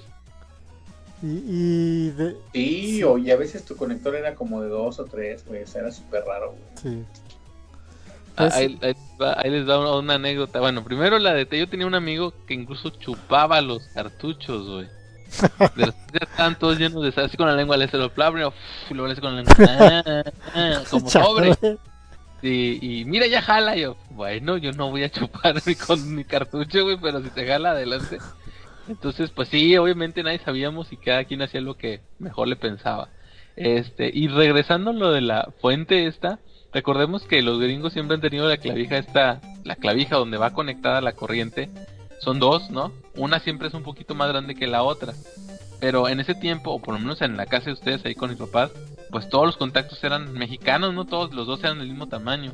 Entonces el cuadrito no cabía en ningún contacto de la casa, en ninguno. No podía conectar mi Nintendo. Entonces, ¿cómo se arregla eso? Fácil. Mi papá fue y trajo unas pinzas que se usan para cortar alambre o cortar cercas, no sé, unas pinzotas grandotas y le cortó el pedacito al- a una de las dos de las dos puntas y entonces ya lo hizo, ya cabe, ya lo hizo universal, ya cabe en todos los contactos de la casa y cae, ya no batalla. Sí, porque así que era nuevo eso de los contactos polarizados. Y entonces mi, mi, mi fuente fue fue cortada así en cuanto llegó a la casa. Bueno, había un método mu- mucho menos este primitivo y más este fácil que era conseguirse los famosos ladrones. Oh, sí. Esos Porque multicontactos. todavía no había adaptadores, ¿no? De esos de los naranjas todavía no había. No, no había, pero pues al menos podías conseguir esos contactos de esos, de esos cuadritos que traían varios contactos. Ya con eso ya te brincabas eso. Y, y qué más, y qué más. Y bueno, y que, y que, y que para jugar, o sea, se conectaba a través de, digo, el NES traía con s- cables RCA, que no recuerdo una tele que los trajera, tenías que usar una videocasetera, o utilizar el conector RF, que era el CC, lo ponías donde va la antena en tu tele, ponías, sintonizabas el canal 3 o el 4, y ahí mandaba la señal. ¿Se acuerdan? Que, que era algo diferente a lo del Atari, porque el Atari era de moverle un switch atrás en la, para la antena. Pero ese era el mismo principio, era un No, RF también. Pero, o sea, era una novedad. Eso es lo Ah. que voy. Porque Lo que antes, pasa es que antes tenías que mover moverle el switch. Ajá. Y acá pues simplemente sentías el- la consola y ya, pum, ya te, ya te metía la señal podías del... conectar la antena atrás del RF, entonces no tenías que mover nada, simplemente te le cambiabas al 3. Ya te entendí. Sí, era una novedad. Este, ¿qué más les iba a decir? Pues creo que lo que único que estamos dejando de lado, no sé si quieran hablar de eso ya o quieran juegos. aquí- Exactamente, lo más importante que son los juegos. Pues sí, O sea, es- es- esta consola vio nacer este IPs que actualmente son la onda, hizo que, que, que tuvieras amor por compañías, y es que tenía, Taito, Aleco, ajá, Cap- tenías mezcla, tenías juegos este que eran adaptados de arcade, que eso era muy común desde la época del Atari. Muy buenos juegos y muy bien adaptados la mayoría, no digo que todos. Este, y aparte de eso tenías juegos exclusivamente hechos para la consola y que aprovechaban el que pues que era un juego para consola para hacerlos largos o complejos o algo diferente a lo que podías encontrar en un arcade que es algo que le dio mucho pues mucho potencial al NES porque pues era otra experiencia de juego que no podías encontrar en los arcades te encontrabas muchos juegos que, que simplemente en los arcades no tendrían cabida como simplemente Zelda o Super Mario Bros. Ujú. Aunque, aunque había unas chispas por la casa que podía jugar Mario Bros. Sí, sí. Pero era de tiempo, era de tiempo. Ajá. Pero sí, obviamente, en- en- pero entiendo lo que dices. O sea, esas eran experiencias que fueron creadas para que las juegues en tu casa. Y, pa- No, y en de larga duración. Exactamente. O imagínate el Zelda, el Zelda de NES, que, wow, o sea, es un juego súper enorme, enorme, incluso considerando el tiempo en que salió. Pero también es difícil como la fregada. Escuchen el, el especial que hicimos de ese Zelda hace tiempo. Porque el juego no te dice qué tienes que hacer. O sea, el juego es realmente un mundo abierto. Ahí está el mundo. Haz lo que creas que puedes hacer. Y, y no es como que, ah, entré al castillo 2, oh, pero todavía no empiezo el 1, entonces no tengo con qué avanzar. Pero tampoco te dice dónde está el 1, entonces tienes que, ah, ah, para dónde voy, qué tengo que hacer, hacia dónde me tengo que mover. Sí, o sea, ahí puedes perder el tiempo, a diferencia de un arcade que se- un arcade está diseñado para que estés constantemente en la acción y este y si no que te haces maten rápido. Ajá, y si no haces las dinero. cosas se te se te acaba el juego. O sea, todo Exacto. sucede rápido. exacto. Este, y pues no sé, parte aguas, Mario Bros, obviamente, sus tres iteraciones que salieron Bueno, de este súper, lado. súper, porque pasó de Mario Bros del típico juego de los dos plomeros eh, golpeando a las tortugas tuberías. o a los, bueno, no más bien eran este, ¿qué eran? Eran este cangrejos, no, también eran tortugas y no me Y acuerdo había qué otra. tortugas, los, los de los piquitos.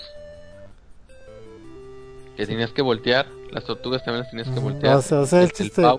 Sí, el chiste es que ahí era competitivo, de uno contra otro y, y patear a los a los este, enemigos después de que los voltearas en un Ujú. en un solo escenario. hacer Pasaron, un mundo de plataformas. sí, y que era un mundo expansivo a final de cuentas, porque ibas de una sola pantalla a que ibas recorriendo todo un mundo, este, descubriendo qué había hacia adelante, que era algo que pues emocionaba, porque porque era parte de la emoción el ver este pues qué iba a pasar en el siguiente mundo qué ibas a encontrar en el siguiente nivel era parte de la emoción de jugar Super Mario Bros Y eran muchas experiencias. Era como que, mira, tengo un fondo, puedo interactuar con otros personajes. Hay música. eh, dependiendo hacia cómo me mueva, reacciona el personaje, reacciona el mundo. Eh, era una interacción, una experiencia muy diferente. Mucho, muy diferente y hasta cierto punto muy avanzada. No sé, los primeros juegos que recuerdo haber jugado, obviamente además del Mario, recuerdo mucho el Bionic Commando. Este juegazo donde tienes un, un brazo robot que te ayuda a ir avanzando. Aunque también hay que leer, este, que fue de los, yo creo que las primeras, este, cosas con las que me topé al, al empezar en este hobby. Pero casi todo, casi todos los juegos estaban basados en gameplay, o sea, era muy intuitivo, o sea, Mm, luego, luego en el primer nivel como que ibas directo a la acción y tenías que aprender perdiendo, pero tenías que aprender rápido cómo, cómo avanzar, cómo hallarle la onda. No era tan complicado. Y aprendías ya jugando, no, no de que te aventabas un tutorial. Exacto, exacto. Te mandaban justo ahí donde está la acción, ahí directo. Este, Es- no sé, juegos Ah, increíbles como, bueno, como una Punch pregunta. Out también. Ajá. Una pregunta, este, ¿cuál fue tu, cuál fueron tus primeros juegos que tuviste? En la casa somos pobres, entonces solo tuve dos juegos. Tuve obviamente el Mario con el Patos y tuve el Mario 3. Ah, uy, Pero, oh, pero, pues, pero- no pero, pero el Mario 3, oh, el, el grandioso de yo, Sí, ya me aburrió. Quiero otro juego. Obviamente no hay para juegos en la casa, entonces pues había que cambiarlo. ¿no? Había que cambiarlo en el mercadito, en el tianguis, en la pulga. Eh, pagar un extra para y dejar pagar tu un juego. extra y dejas tu juego, exacto, y te daban otro. Y agarré dos cochinadas, dos errores cometí con esa consola.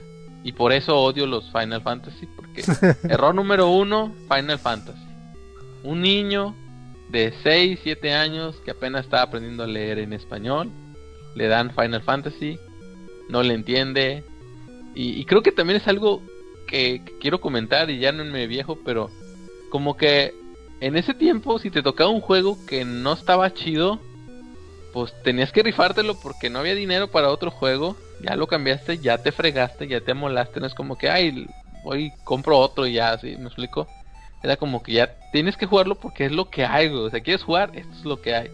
Entonces estoy seguro, segurísimo, que por lo menos estuve mínimo, mínimo, mínimo una semana estarle picando para ver cómo, cómo avanzar, qué hacer, cómo hacer.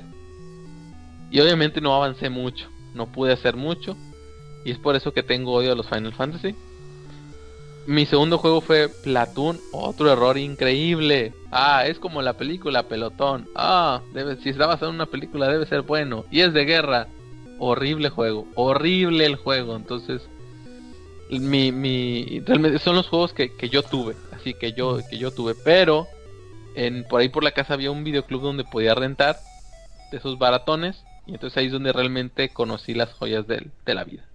Y este, Paco, bueno, ya supimos que pues tuviste primer juego Robocop, pero después de eso que tuviste, Después de eso tuve prestado el juego de las tortugas ninja, güey. ¿cuál el Teenage primero? Mutant Ninja Turtles de Ultra Games, el número uno. Que Ultra Games era una fachada de Konami, porque Nintendo solamente dejaba publicar ciertos juegos al año, Sí. lo cual era súper tonto. Y eh, después tuve pues Doble Dragón, después me prestaron Mega Man 2, que era un juegazo, que no Mm. sabía cómo matar al Dr. Willy, y era con el arma más estúpida, que eran las burbujas. Mm. Ah, después tuve, bueno, obviamente jugué Mario, Mario Bros. eh, mucho antes, bueno, entre ese lapso.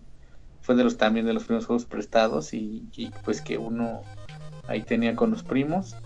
Mario Bros 3, que cuando viste volarlo, volar con el Tanuki, era así como está volando Mario y tiene colita y esas cosas. El mundo ¿no? 4, Tierra de Gigante.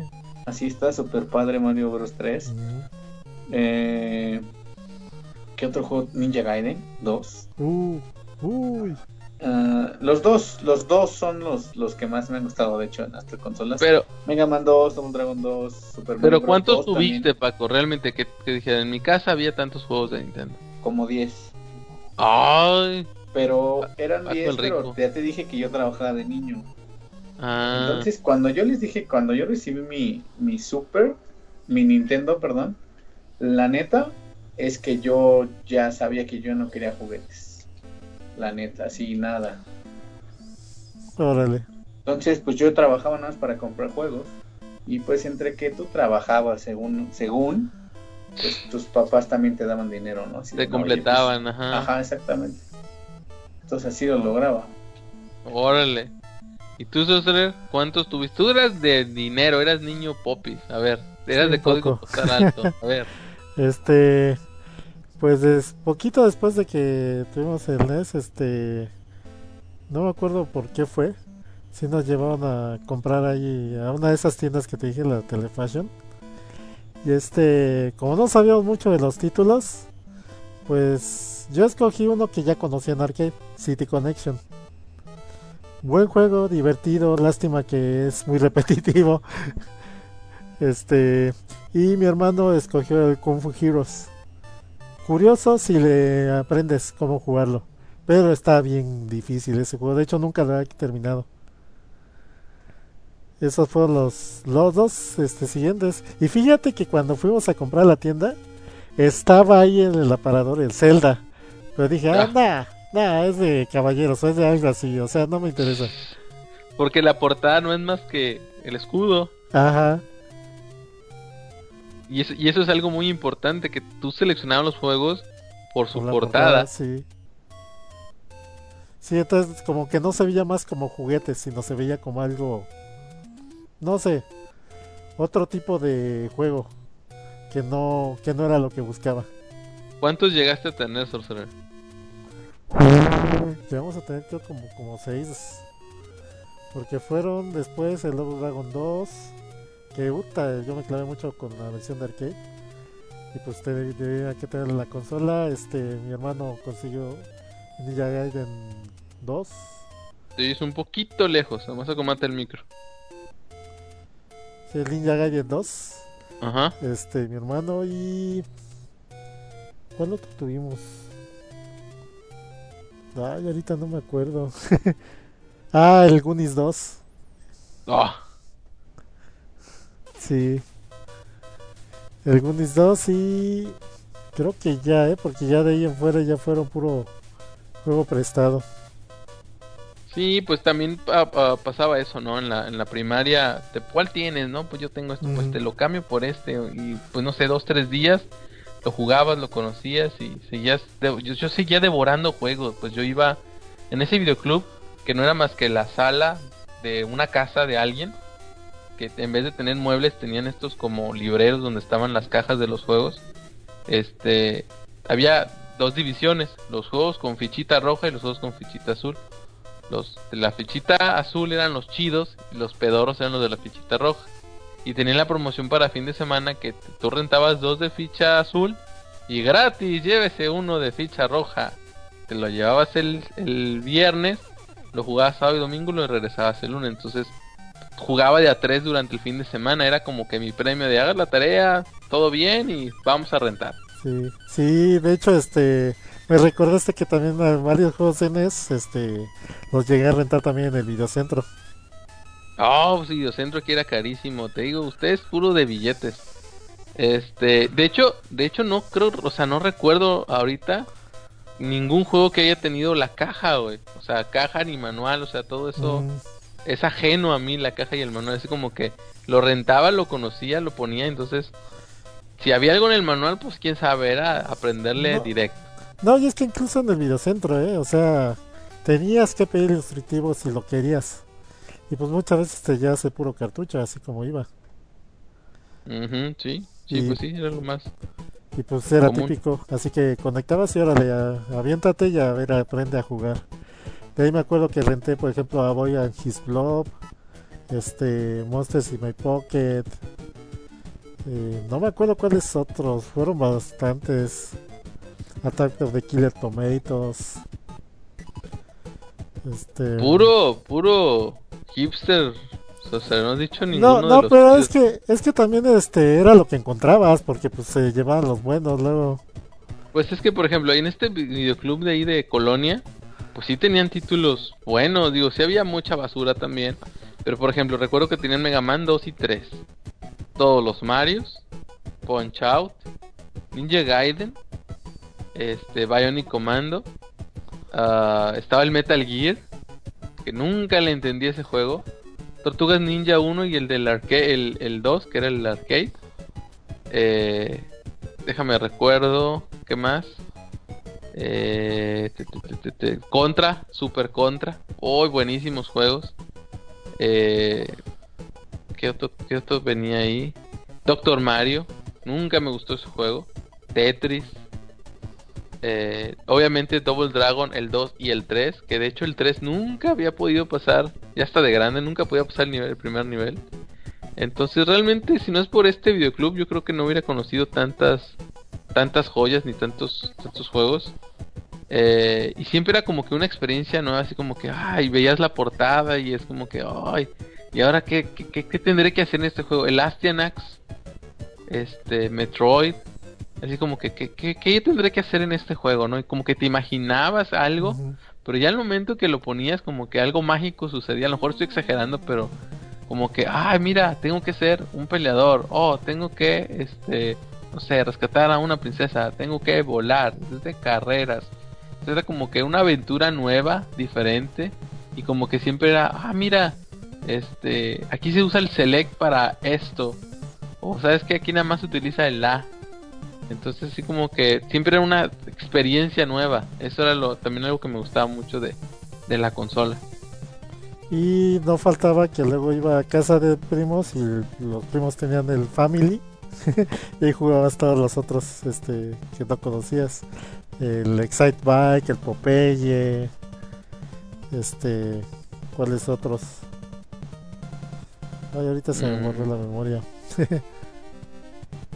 Pero muchos de los Mm. juegos clásicos, este Kung Fu, Uy, Kung Fu.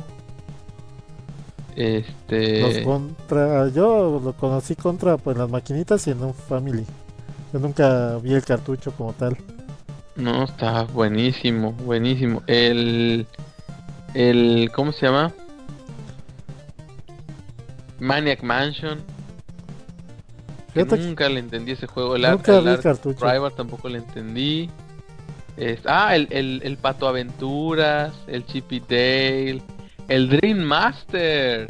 Oh, sí. Este, el del que le dabas dulces y te ibas a dormir estaba chido, o sea, eh, no sé, creo que me gustaba mucho eso, que, los juegos estaban basados en gameplay. La historia podía ser horrible, podía incluso no tener, podías incluso no entenderle la historia, pero si el gameplay era, era divertido, ya, era como que sí, voy a seguir jugando, quiero seguir jugando. Y a ver, ayúdenme ahora nada más a recordar desarrolladores, qué compañías este fueron las que marcaron la consola.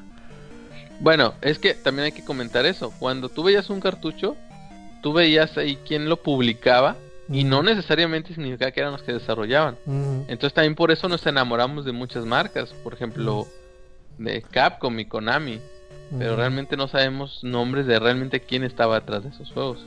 Capcom, Konami, Data East, Este Jaleco o Jaleco, Sunsoft. Tecnos, Tecnos, Trade Ah, sí. West. ¿Te acuerdas que Trade West, Sí. que Trade West no desarrollaba, simplemente De, publicaba? de hecho, lanzó primero este Y Double toda la gente relaciona Tradeways con este estas ranas feas. Ah, los de Battletoads. Lo- uy, el- difícil Toads. el di- super difícil todos, los reto a que se lo acaben. Los reto a que se lo acaben. Lo- oye, los de Este- Sunsoft. Sons of Hudson. Uy, el Capulinita, Hudson, sí, güey. ¿Te acuerdas del Capulinita? ¿Quién? ¿Quién? Taito. Ah, sí, Sí, Taito. Bubble Bubble. Irem, Este, Data East. los de Ah, la legendaria Data East que desafortunadamente pues falleció en el proceso, ¿no? los de Eclaim. Victokai, este, Acclaim, que también sac- Acclaim traía Mortal Kombat. Tío, los de. Victokai que sacaban juegos bastante raros, pero muy buenos, ¿eh? Sí. Eh, si me fue uno ahorita que dijiste, que dije Eclaim. Eh, Tecmo. Que ahora es Tecmo Koei. Tecnos, Eh, Tecnos, ese de los monitos estos, ¿cómo se llaman? Kunio. Los de Kunio Kunio. Kun y Double Dragon. Eh, uy, muchísimas compañías que, Este- que se, que se hicieron de un nombre, de una Square, reputación, Square y Enix que están por separado. que eran diferentes, ajá, que hasta no, no, no, no eran juntos. Este, ¿qué otras? Ah, no manches. Es que sí había varios este muy buenos. Este, los de Kenko, Seika, que bueno, no sacaron muchos juegos buenos, pero al menos me acuerdo de ellos, porque sacaron juegos de, de los Looney Tunes y cosas así. También los hacía Konami, ¿no? Los de. Pues sí, los de Tiny Toon. Eh. ¿Quién me falta? Bandai sacó varios juegos. Mm, pues creo que ya dijimos las más. Las más chidas. Tecmo, ya dijimos. ¿Quién hizo Star Tropics? Nintendo. Mm, Oh, es Nadie lo sabe, nadie lo sabe. en esa época, como tú dijiste, nadie sabía quién era y qué, hacías. Nomás veías la portada y dices, este ve bueno. Y Y oye, si tenías suerte, pues estaba bueno. Si no, es una cochinada. y ahorita que mencionaste Star Tropics, me acuerdo que le hacía mucha publicidad aquí en México a ese juego. Oye, El- oye, el- ¿cuál era tu juego favorito en NES? Sorcy? No sé si lo dijiste. En el NES, Ajá. pues Double Dragon 2, empezando por ahí. Ay, ahora resulta que eres los mismos gustos del Paco y que yo. No, pues yo este desde los arcades yo estaba tocado con Double Dragon 2, tanto así que llegué a terminarlo con un crédito. Ah, estás arcade. enfermo. Estás enfermo, Sorcerer. Este, también los Ninja Gaiden. Desde que vi el primero en, en una maquinita adaptada, me enamoré de Ninja Gaiden. A ver, te la voy a poner más, más fácil o más difícil a los dos. Top 10 o top 5 de Ah, juegos no de NES. manches, no manches. Yo te lo doy de una A ver, échale, échale. Robocop porque fue mi primero. Double Dragon porque fue la primera vez que pude jugar con, con alguien cooperativo bien. ajá. Fuera de los juegos de fútbol horribles, güey. Eh, el tercero es Super Mario Bros. ¿Cuál? El primero, el primero, porque fue así. La neta es que el juego es el juego más relevante de la consola, el 1. Pero el mejor siempre ha sido el 3 y por eso el, el 3 es el mi cuarto favorito. ¿Mm? Compartiendo lugar con Mario 2. La neta es que Mario 2 a mí me gusta mucho cuando levantas rábanos y ese tipo de cosas. Cuando excavas. Ajá, cuando excavas así arena y levantas así, la avientas y Ah, desaparece. cierto. Y eh, creo que en el último lugar, la neta, la neta, debo de poner este. El juego este de. Ay, ¿cómo se llama este maldito juego? Mega Man Punch Out. 2. Ah, No. Mega Man 2. Ah, Mega Man 2. Punch Out sería como mi top 10 de esos así. Porque Tom, Punch Out llevo, llevo como el quinto mono en el. A todos los seis primeros monos creo que les gano en el primer round. Oh, a todos así. Y ya llegando a Sandman ya me tira y ya me gana. Qué triste. creo que creo que yo soy casi igual. Double Dragon, Mario 3, Mega Man 2, ¿Pero qué Double Dragon? Punch Out, Contra y... ¿Mandé? ¿Qué Double Dragon? El- El Double 2. Dragon 2 de Ah. Revenge, porque es un la excelente música, juego, güey. Sí. La música, los controles. No, es buenísimo. ¿Y qué, y, y este, qué otro? Ya dije Contra. um, Ninja Gaiden. Creo que son los mi top así. Obviamente disfruto muchísimo más juegos. O sea, no sé. Journey, Kirby, o sea, los, los, los de. ¿Cómo se llama el Capulinita? Adventure, Adventure Island, Ninja, güey. O sea, hay. Wonder Boy también se llama, ¿no? Esa es la versión de Sega. Ah, sí. Pues yo digo que es Wonder Boy, punto. Este. Mm, Mario Así 3. un top 5. Ajá, Este. Ninja Gaiden. ajá. Así que cualquiera que me digan, cualquier Ninja Gaiden. Este, Double Dragon 2. Ah, ¿Cuál otro? Ah, y ahorita. Ah, Punch Out, sí, cierto. Que ese. Siempre. Sí llega a llegar con el último, pero nunca. Nunca lo derroté. Este. ¿Qué otro? Ah, Faxanadu. Uy, pácala. Este. mm, ah, contra. Claro. Pues, Este, De, de hecho, estos títulos son de los mejorcitos que hay muchos, hay muchos títulos, sí, hay, sí, sí. o sea, hay, hay para todos los gustos. Este, no sé, hay gente que le gusta mucho el Bubble Bubble, Ah. Snow Bros, el Ghost and Goblin, me encanta ese juego. El de Batman, hay gente que ama el de Batman, Ay, no sé por qué a mí no sí, me cierto. gusta. Oye, sí, cierto, y no lo mencioné que tuve ese. Tengo ese cartucho, el de Batman. Los basados en películas, creo que el único que me gustaba era el de los Gremlins, el 2. Este. Chip y Dale me encantaba, Chip y Dale, Ah, Pato sí. Aventuras.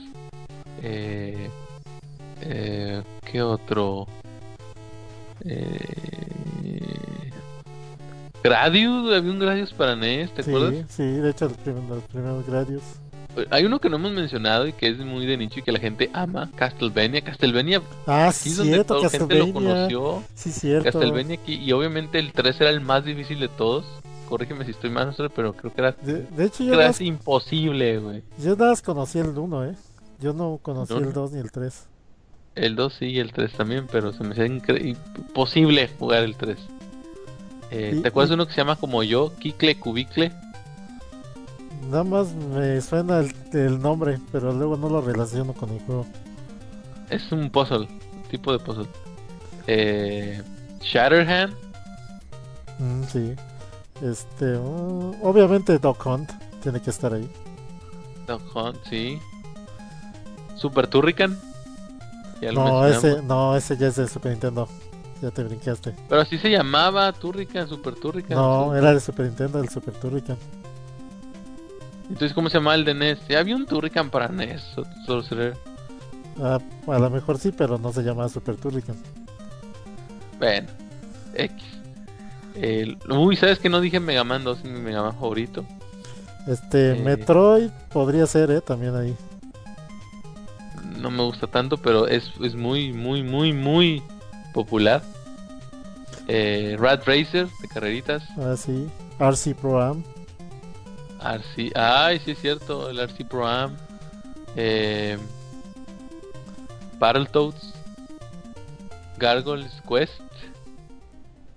Los Capulinitas, Adventure Island. Gargoyles Quest no es de NES. Hay un Gargoyles que es de que es de NES. Es de Famicom, no es de NES. Ay, pero es lo mismo. No, no salió para. Oh, Para te vas a meter en tecnicismos, Es que no salió en nuestra región. pero juégalo, está bien chido. Ah, eso sí. Ajá. Este, te- alguien, alguien me acuerdo que un compañerito en la primera que amaba los lolos. Mm, Odiaba yo esos juegos. Era Que no yo- eran más que puzzle también. Bomberman. Uy, ese no lo mencionamos, Bomberman. Híjole, juegazazazazo. Que eso me recuerda que no mencionamos los, los periféricos que tenía el, el NES. Había un, un multitap que se llamaba. Había dos, ¿Qué se llama? dos, uno inalámbrico y uno alámbrico. Sí, exacto. ¿Cómo se llama? El inalámbrico se llamaba el Satellite. algo. Satellite, ajá, el NES Y Satellite. el otro, y el otro, ¿cómo se llamaba? Se me olvidó Four el nombre. player, algo así. Algo de four player, no me acuerdo cómo era. Sí, que no era más que eso, para poder jugar de varios. Y también había un controles turbo, ¿te acuerdas? El NES Advantage, que incluso traía un stick. De y hecho, el yo lo tengo. Max. Yo lo tengo, ¿Tú el lo NES tienes? Advantage. Y se juega Era bien. buenísimo. Se juega bien. Sí, nada más que como que ya te acostumbras al pad. Como Ajá. que ya no. como que no sientes el cambio. A final de cuentas. Pero el otro es muy cómodo, ¿eh? Es muy cómodo. Y este y como tiene los turbos ajustables de los botones para cada Sí. botón. Eso es muy bueno. Y tienes Hacías sus- trampa en el contra. y tiene eso, sus low. sí. Que no era más que pausar, presionar pausa muchas veces, ¿no? Sí, Para se, te- ajá, se ponía, así que daba muchas veces ese start. Tenía un switch para el control 1 y el control 2 para los juegos donde alternaban los dos jugadores, Mm, porque se con, porque trae dos, este, se conecta a los dos puertos. mm. Ah, quiero hablar de dos, dos periféricos muy malos que tuvo en América. Uno se llamaba el Laser Scope, que no era como que una variante del Zapper, que era una especie de diadema que te ponías en la cabeza y traía una mira, algo así como el radar que usan los Saiyajines. Y ahí en ese, en esa como mira que va sobre uno de tus ojos y da un micrófono. Entonces tú tenías que gritar Fire en no sé qué Sí. juego y aventaba un misil. Pero también lo puedes usar en otros juegos como en el Dog Hunt o era un casquito cuadrado horrible. Sí, Sí. ese mero, ese decías, mero. Fire, fire. Y como dijera el ABGN, el Angry Video fuck, fire. y disparabas, fuck fire. Sí, sí. Sí, exacto. Era, era un pésimo accesorio. Era una basura, pero ahí estabas todo emocionado porque te sentías que era del futuro. Sí, con mi voz estoy haciendo. De, de hecho, de hecho en algunas de las tiendas que vendían este todo lo del Nintendo, este sí llegué a ver muchos de esos accesorios. También y está quiero hablar de Ajá. Rob también estaba, que bueno, ese, el nefasto Power Glove. no, yo decía el Rob. Pero, ah, bueno, el Rob. pero bueno, Power Glove. Power Glove que era que a alguien se le ocurrió la grandiosa idea de que tener el control en un guante en tu mano. Entonces, cuando movías, cerrabas el puño hacia algo y lo abrías hacia otra cosa. Y además traía un control adicional sobre el, el antebrazo.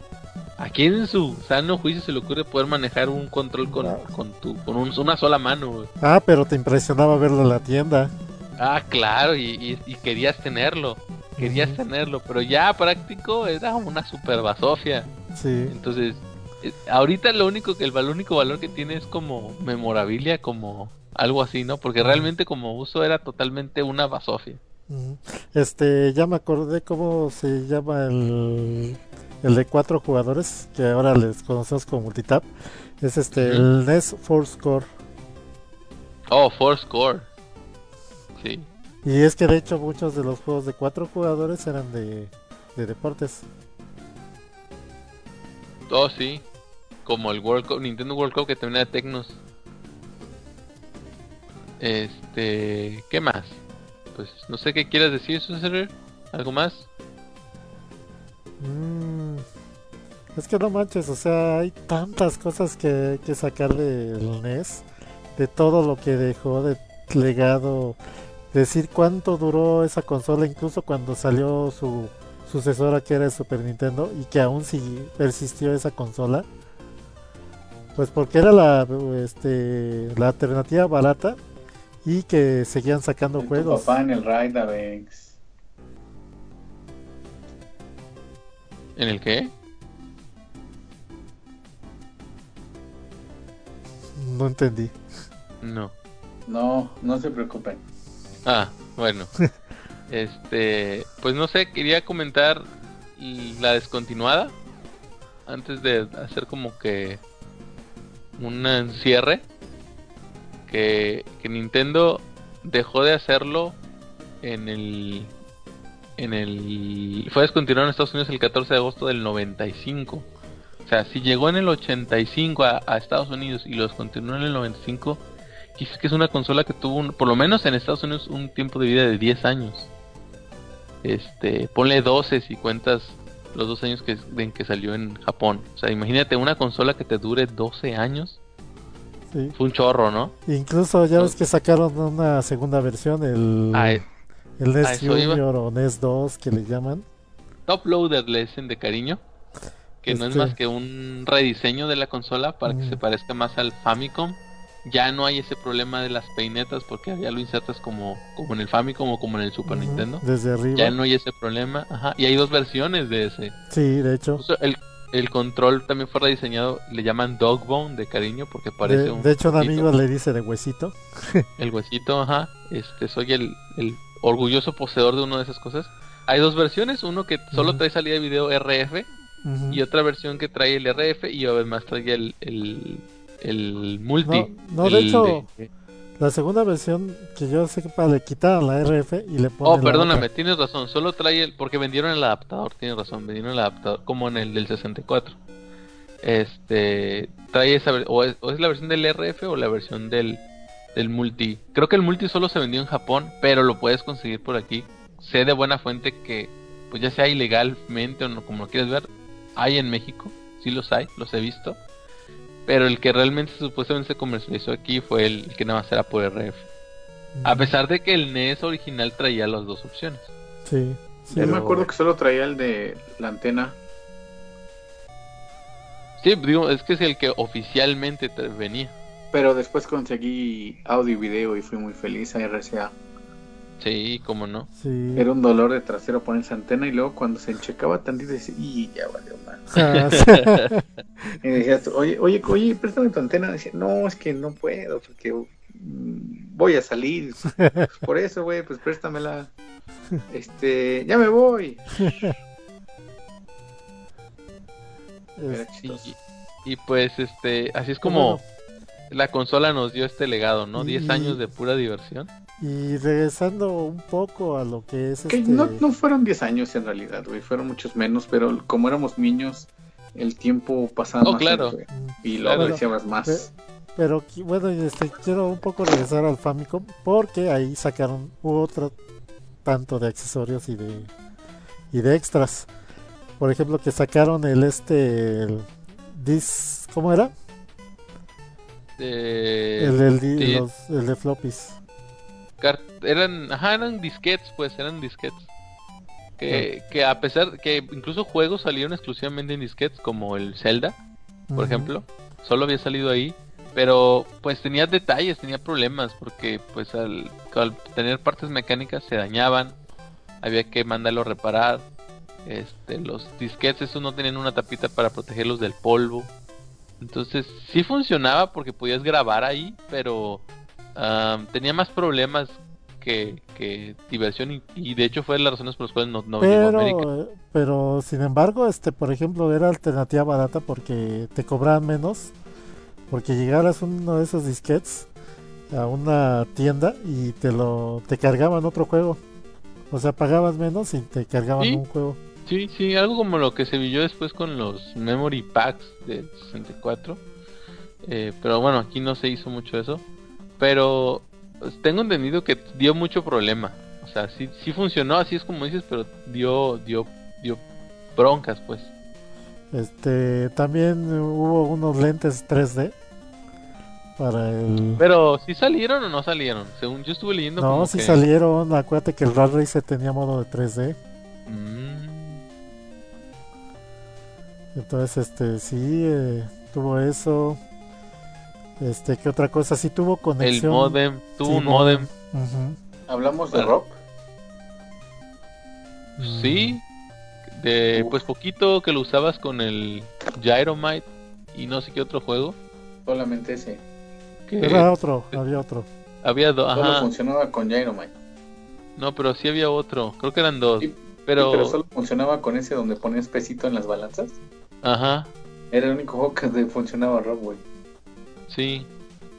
Eh, pues realmente no tenía mucho así, mm, mucho chiste, pues. Este. ¿Qué otra cosa? El Y Zapper. bueno, ujú. Y mencionarle este cómo ¿El zapper, ¿El zapper gris o el zapper naranja?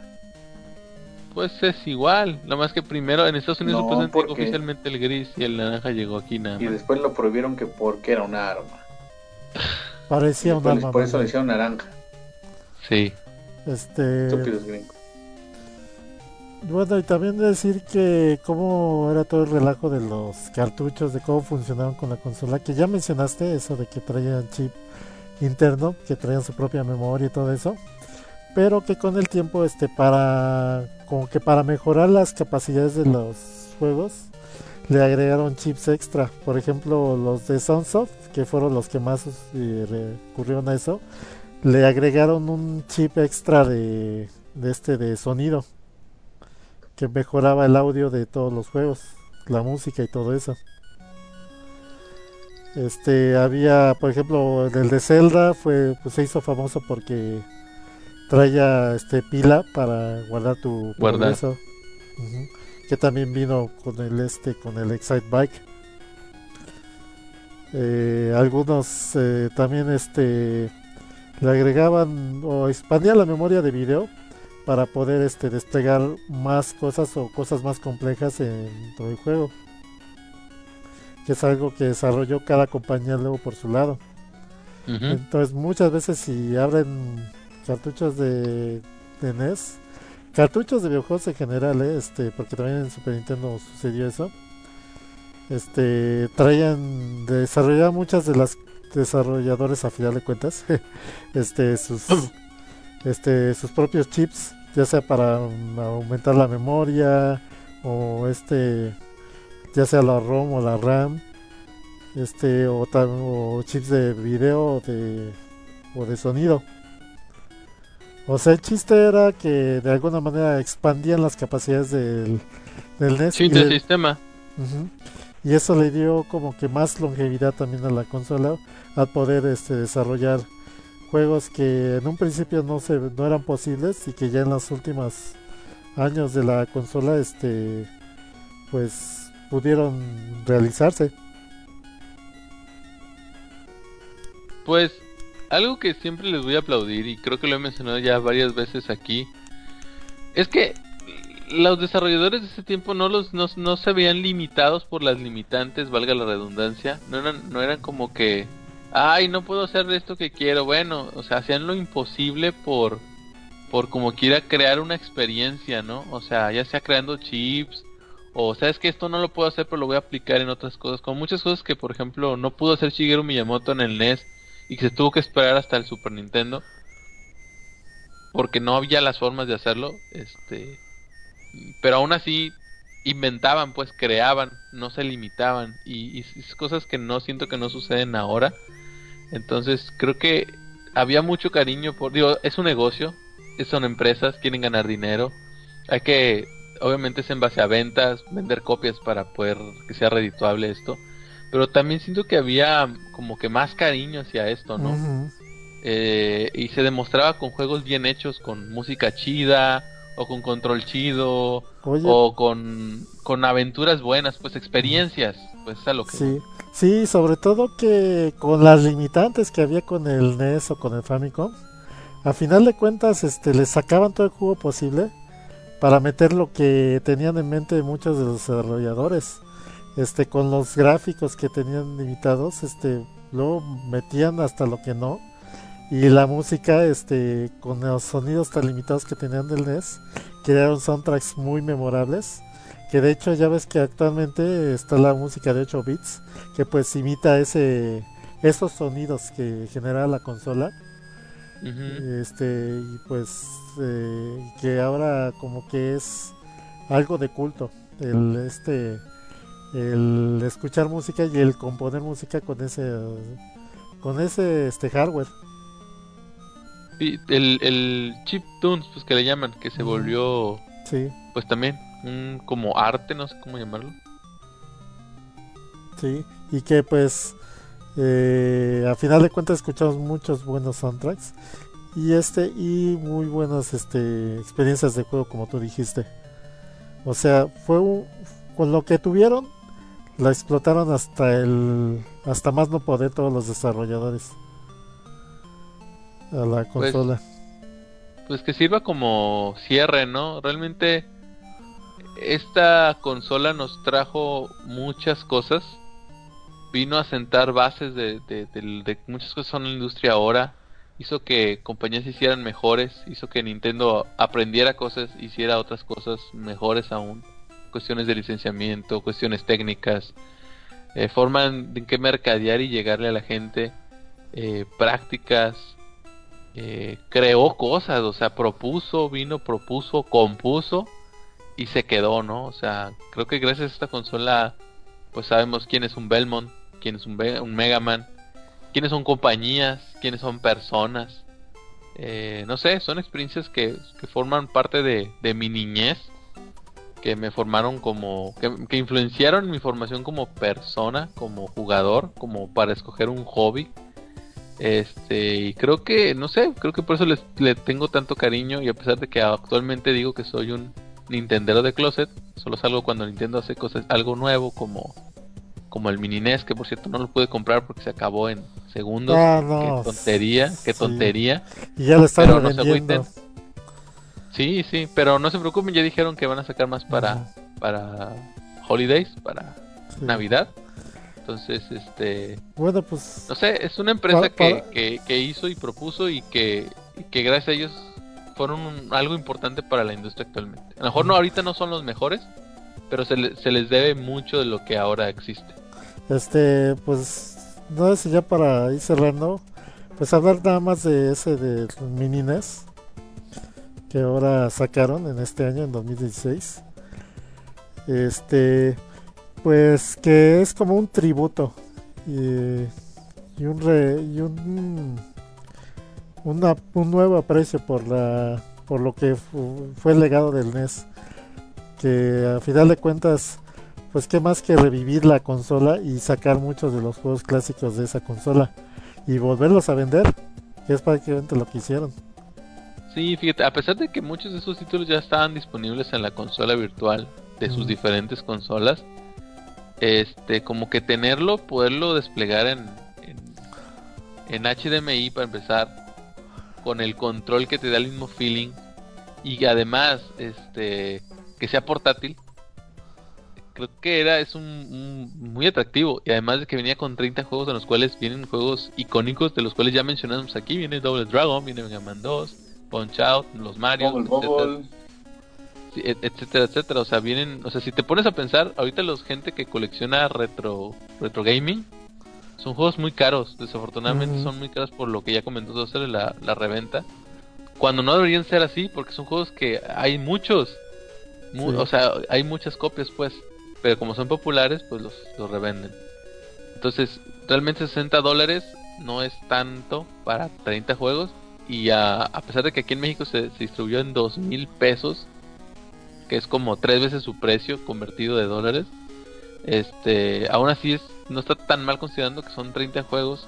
Que ahorita un juego de NES más barato no, no lo bajas de, de 100 pesos. Entonces, creo que. Ah, sí, puedes conseguir más baratos. pero pues bueno, sí, pero por 30, pero, no, pero 30, ajá, pero 30, ajá, exactamente. Entonces, creo que. Creo que está bien. Y si pueden conseguirlo, qué chido. Si lo consiguieron, qué bueno, no lo revendan. Y si nomás espérense en Navidad, si no lo consiguieron, espérense en Navidad, lo van a poder conseguir. Y ya. Sí, pues así que a final de cuentas el NES, el mini NES, este, pues es eso, un tributo y pues un buen recuerdo de lo que es este, de lo que ha sido el NES, su legado y pues que a final de cuentas los juegos con todas sus limitantes técnicas que tuvieron siguen siendo divertidos y sigue mucha gente queriéndolos jugar. O sea, qué tan bien fueron hechos con lo que se tenía, que ahora con todas las ventajas tecnológicas que se tienen para jugar juegos más avanzados, más complejos, seguimos retomando esos juegos este de esta generación, de esa consola. Y bueno, este Paco, no sé si quieras hacer comentarios finales ya para ir cerrando. Mm, pues mi comentario sería que el NES pues es una consola histórica, precursora de muchas ideas de ahora, muchas buenas, muchas malas. Ah, creo que me dio mucha felicidad cuando la tuve, el tiempo que duró. Después llegó su hermano mayor, el Super NES, y también me dio muchas, eh, muchas alegrías. Desafortunadamente, pues Nintendo no es la compañía con la que crecí y tampoco soy la persona con la que creció, ¿no? Entonces ahí hay como diferencias, pero estoy muy agradecido por que me enseñó el camino del gaming, que me gusta, que me gusta seguir, que sigo y que de cierta forma pues va a ser parte de mi vida siempre, ¿no? Porque a mucha gente pues le tocó el cine, a muchos otros tocaron los libros, a mucha otra gente pues no sé, X actividad. A mí me tocaron los videojuegos y estoy muy agradecido por eso. Nunca le voy a decir a Nintendo, nunca le voy a dejar de dar gracias a Nintendo por eso, gracias a mis padres que en su momento hicieron su sacrificio porque son gustos caros igual que ahora. Pero muy muy agradecido porque tenemos la oportunidad de poder jugar este tipo de cosas. Jugamos, bueno, las fantasías, alegrías y fantasías de ayer y hoy. Y ayer fue el Nintendo, hoy es otra consola, pero seguimos en lo mismo, ¿no? El NES Mini, pues creo que es una gran oportunidad para la gente que, que nunca he probado estos tipos de juegos, en lo particular creo que he probado la gran mayoría.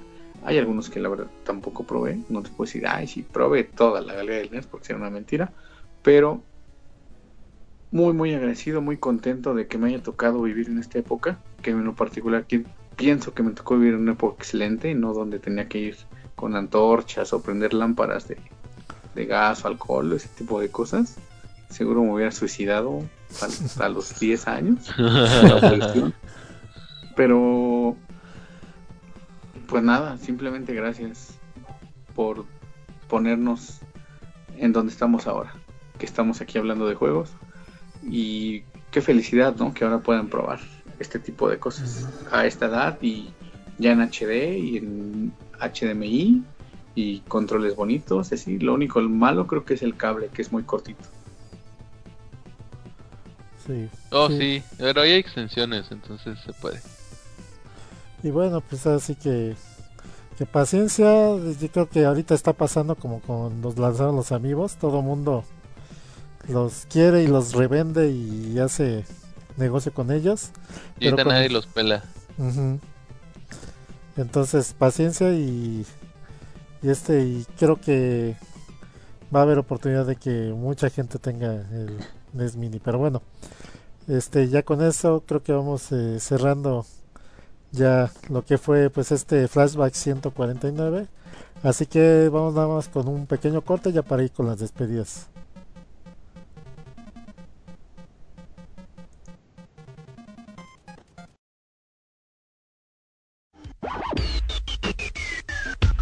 Los podcasts surgen como una alternativa creada por ti, por mí, por nosotros. En la podcastería encontrarás contenido en videojuegos, cómics, anime, humor, deportes, nostalgia y tecnología. Somos un colectivo de podcasters y podescuchas, reclutando amigos y comunicadores. Búscanos en Facebook como La Podcastería y conoce a personas hablando de lo que tú estás buscando. La Podcastería, anteriormente Podcast Regios. Aún somos la nueva forma de escuchar el entretenimiento.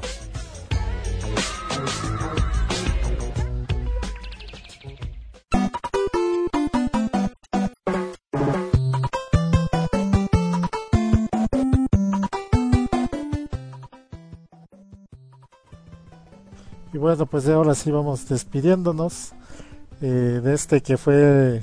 De hecho creo que dije mal el número, ¿no? de ahorita hace yo, unos yo no estaba todavía, yo no estaba, entonces no estoy seguro. Sí, sí, lo, lo acabo de decir, de hecho, ahorita mal. Es el, este fue el flashback 194, como que invertí ahí los números. Eh, y pues esto fue, pues a final de cuentas, un especial de sobre el NES. Eh, espero que les haya gustado, que no les hayamos inundado de datos e información que a lo mejor se les hace pesado y o aburrida. A mí porque me apasionan esas cosas porque yo soy ñoño, porque pues ñoño geek. ñoño, ñoño. El Kike ñoño, ñoño. Sí, ese soy yo. Igual que Source y ñoño, ñoño. Este, y pues bueno, así que tratamos de equilibrar la información y lo, y lo que comentamos. Antes de que nos vayamos, saludos. Uh, saludos a toda la gente que nos escucha en vivo, en directo, en todos lados. Y a ver, saludos de... a Chedes del Pollo. Dice que quiere sus saludos y que le digamos al Beto que chinga su madre. Beto, eso es de parte del pollo, así que muchas gracias. Qué bueno ya. que lo dijiste tú porque yo no lo iba a decir. Este, y también pues ya que mencionaste a los que están en vivo o están en vivo, este estuvo Futuro Hello por ahí, este como que ya ahorita ya no está, pero un saludo estuvo. especial a él que no le hemos dado el Gears, pero uh -huh. saludo para él. Este eh, Daven X que también llegó, igual que Tierra Plana. Obviamente Able 777 y por supuesto a Sullivan que también ahí está sigue con nosotros. Eh, y pues gracias por estarnos acompañando acá hasta bien tarde, porque es cuando estamos grabando este programa.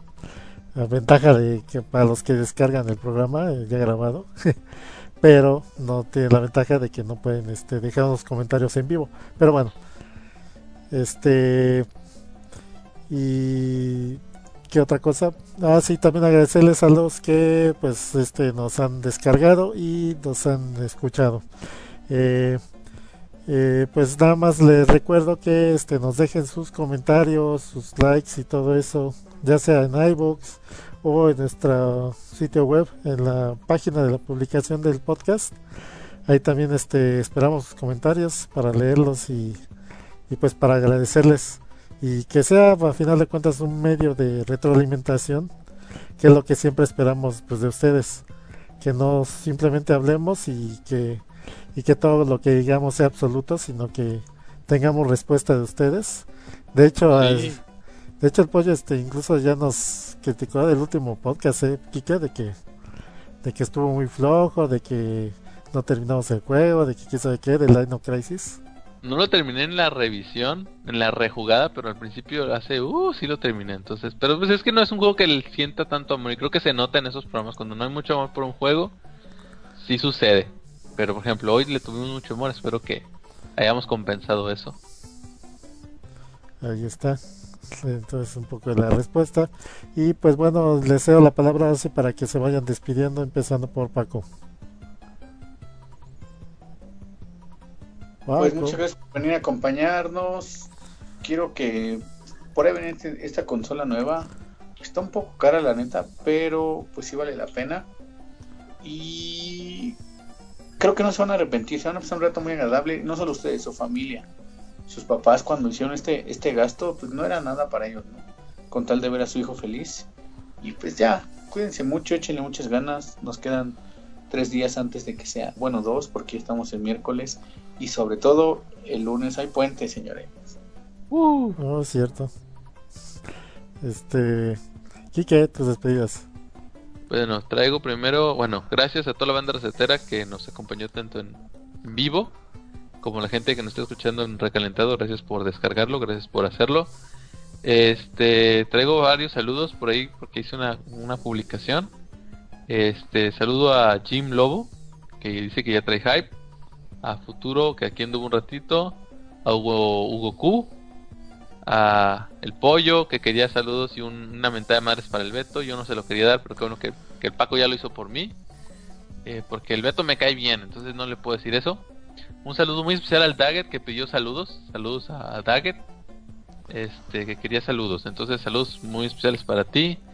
Traigo este, ¿qué más? Traía unos, unos anuncios por aquí, pero se me chingan, los perdí. Así que improvisaré. Saludos a toda la gente de los de podcast, amigos, Retrocast, Crossover, la gente de la presa de Daggett, el, el aullido y qué demonios, y el qué chingados también. Escuchen todo esto de, del, del buen Jim.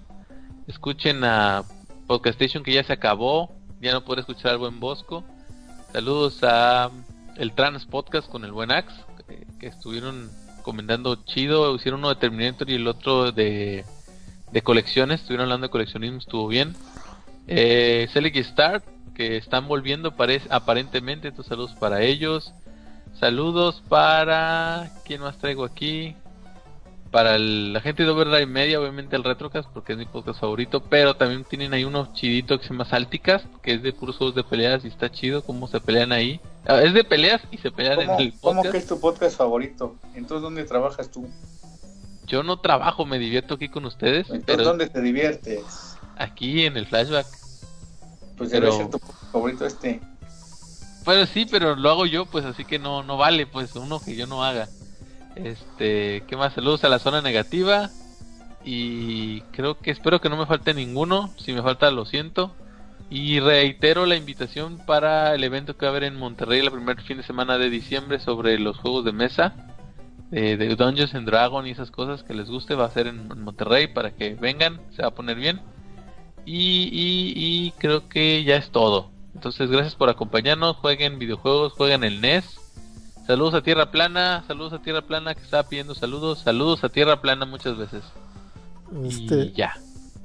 Y bueno, también este de una vez eh, menciono a los que nos dejaron comentarios, aparte del pollo, que pues él, ya como que ya es costumbre.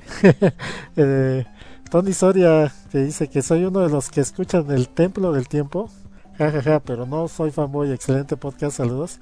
Que por cierto, eh, nada más dato curioso, Templo del Tiempo es un podcast similar al nuestro, de que también hablan mucho de juegos retro, claro, a su propio ¿Lo estilo. escuchas? ¿Lo escuchas? ¿Traidor? ¿Lo escuchas? Nos vinieron lo, lo mencionó. El programa original.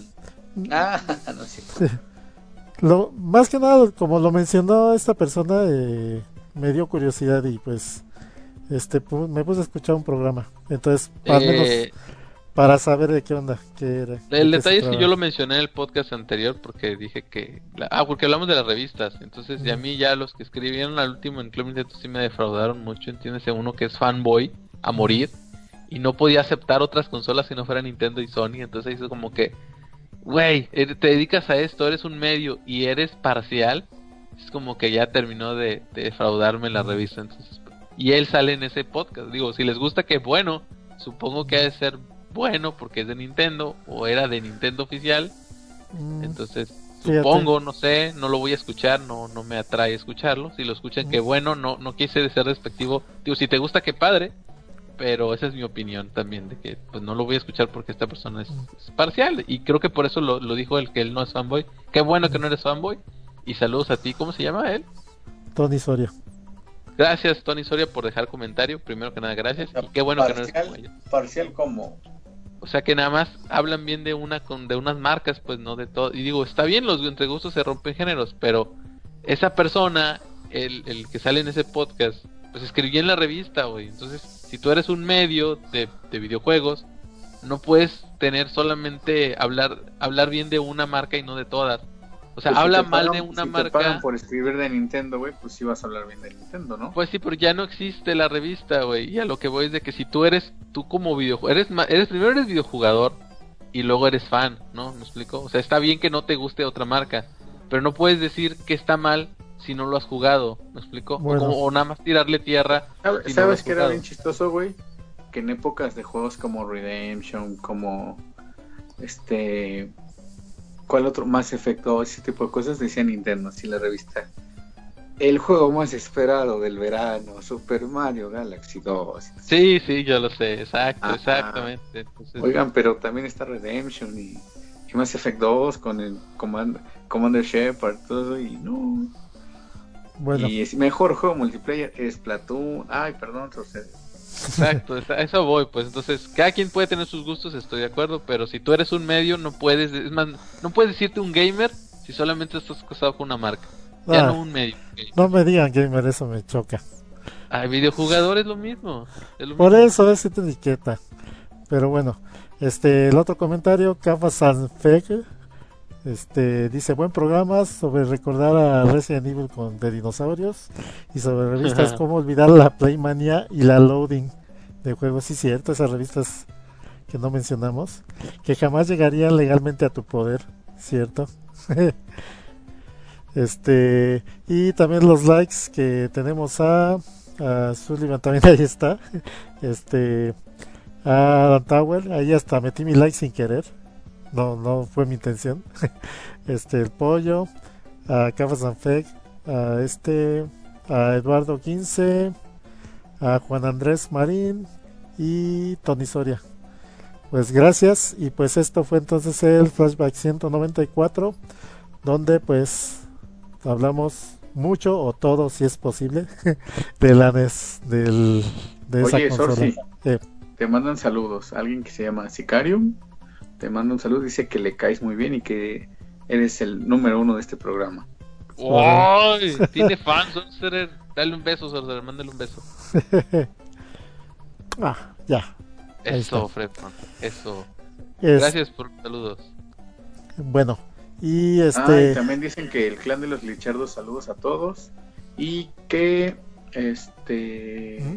pues ya que el Daven se la comen, gracias. y bueno, este otra vez les vamos a ya está preguntando Su- Sullivan que cuál de qué va a tratar el próximo flashback, el 195. Eh, pues otra vez te vamos a defraudar porque todavía no lo tenemos listo, pero este esperamos que no te defraude lo que eh, elijamos. Nada más les recordamos que este nos pueden escuchar en vivo el próximo martes, ya saben, después de las 10 de la noche, ahí en el sitio web, que es, es www.resetmx.reviews o www.resetmx.com y pues este nuestras redes sociales facebook.com diagonal reset.tv y arroba resetmx en Twitter. Eh, y pues ya eso fue todo por este programa eh, y pues este se cuidan y nos estamos viendo.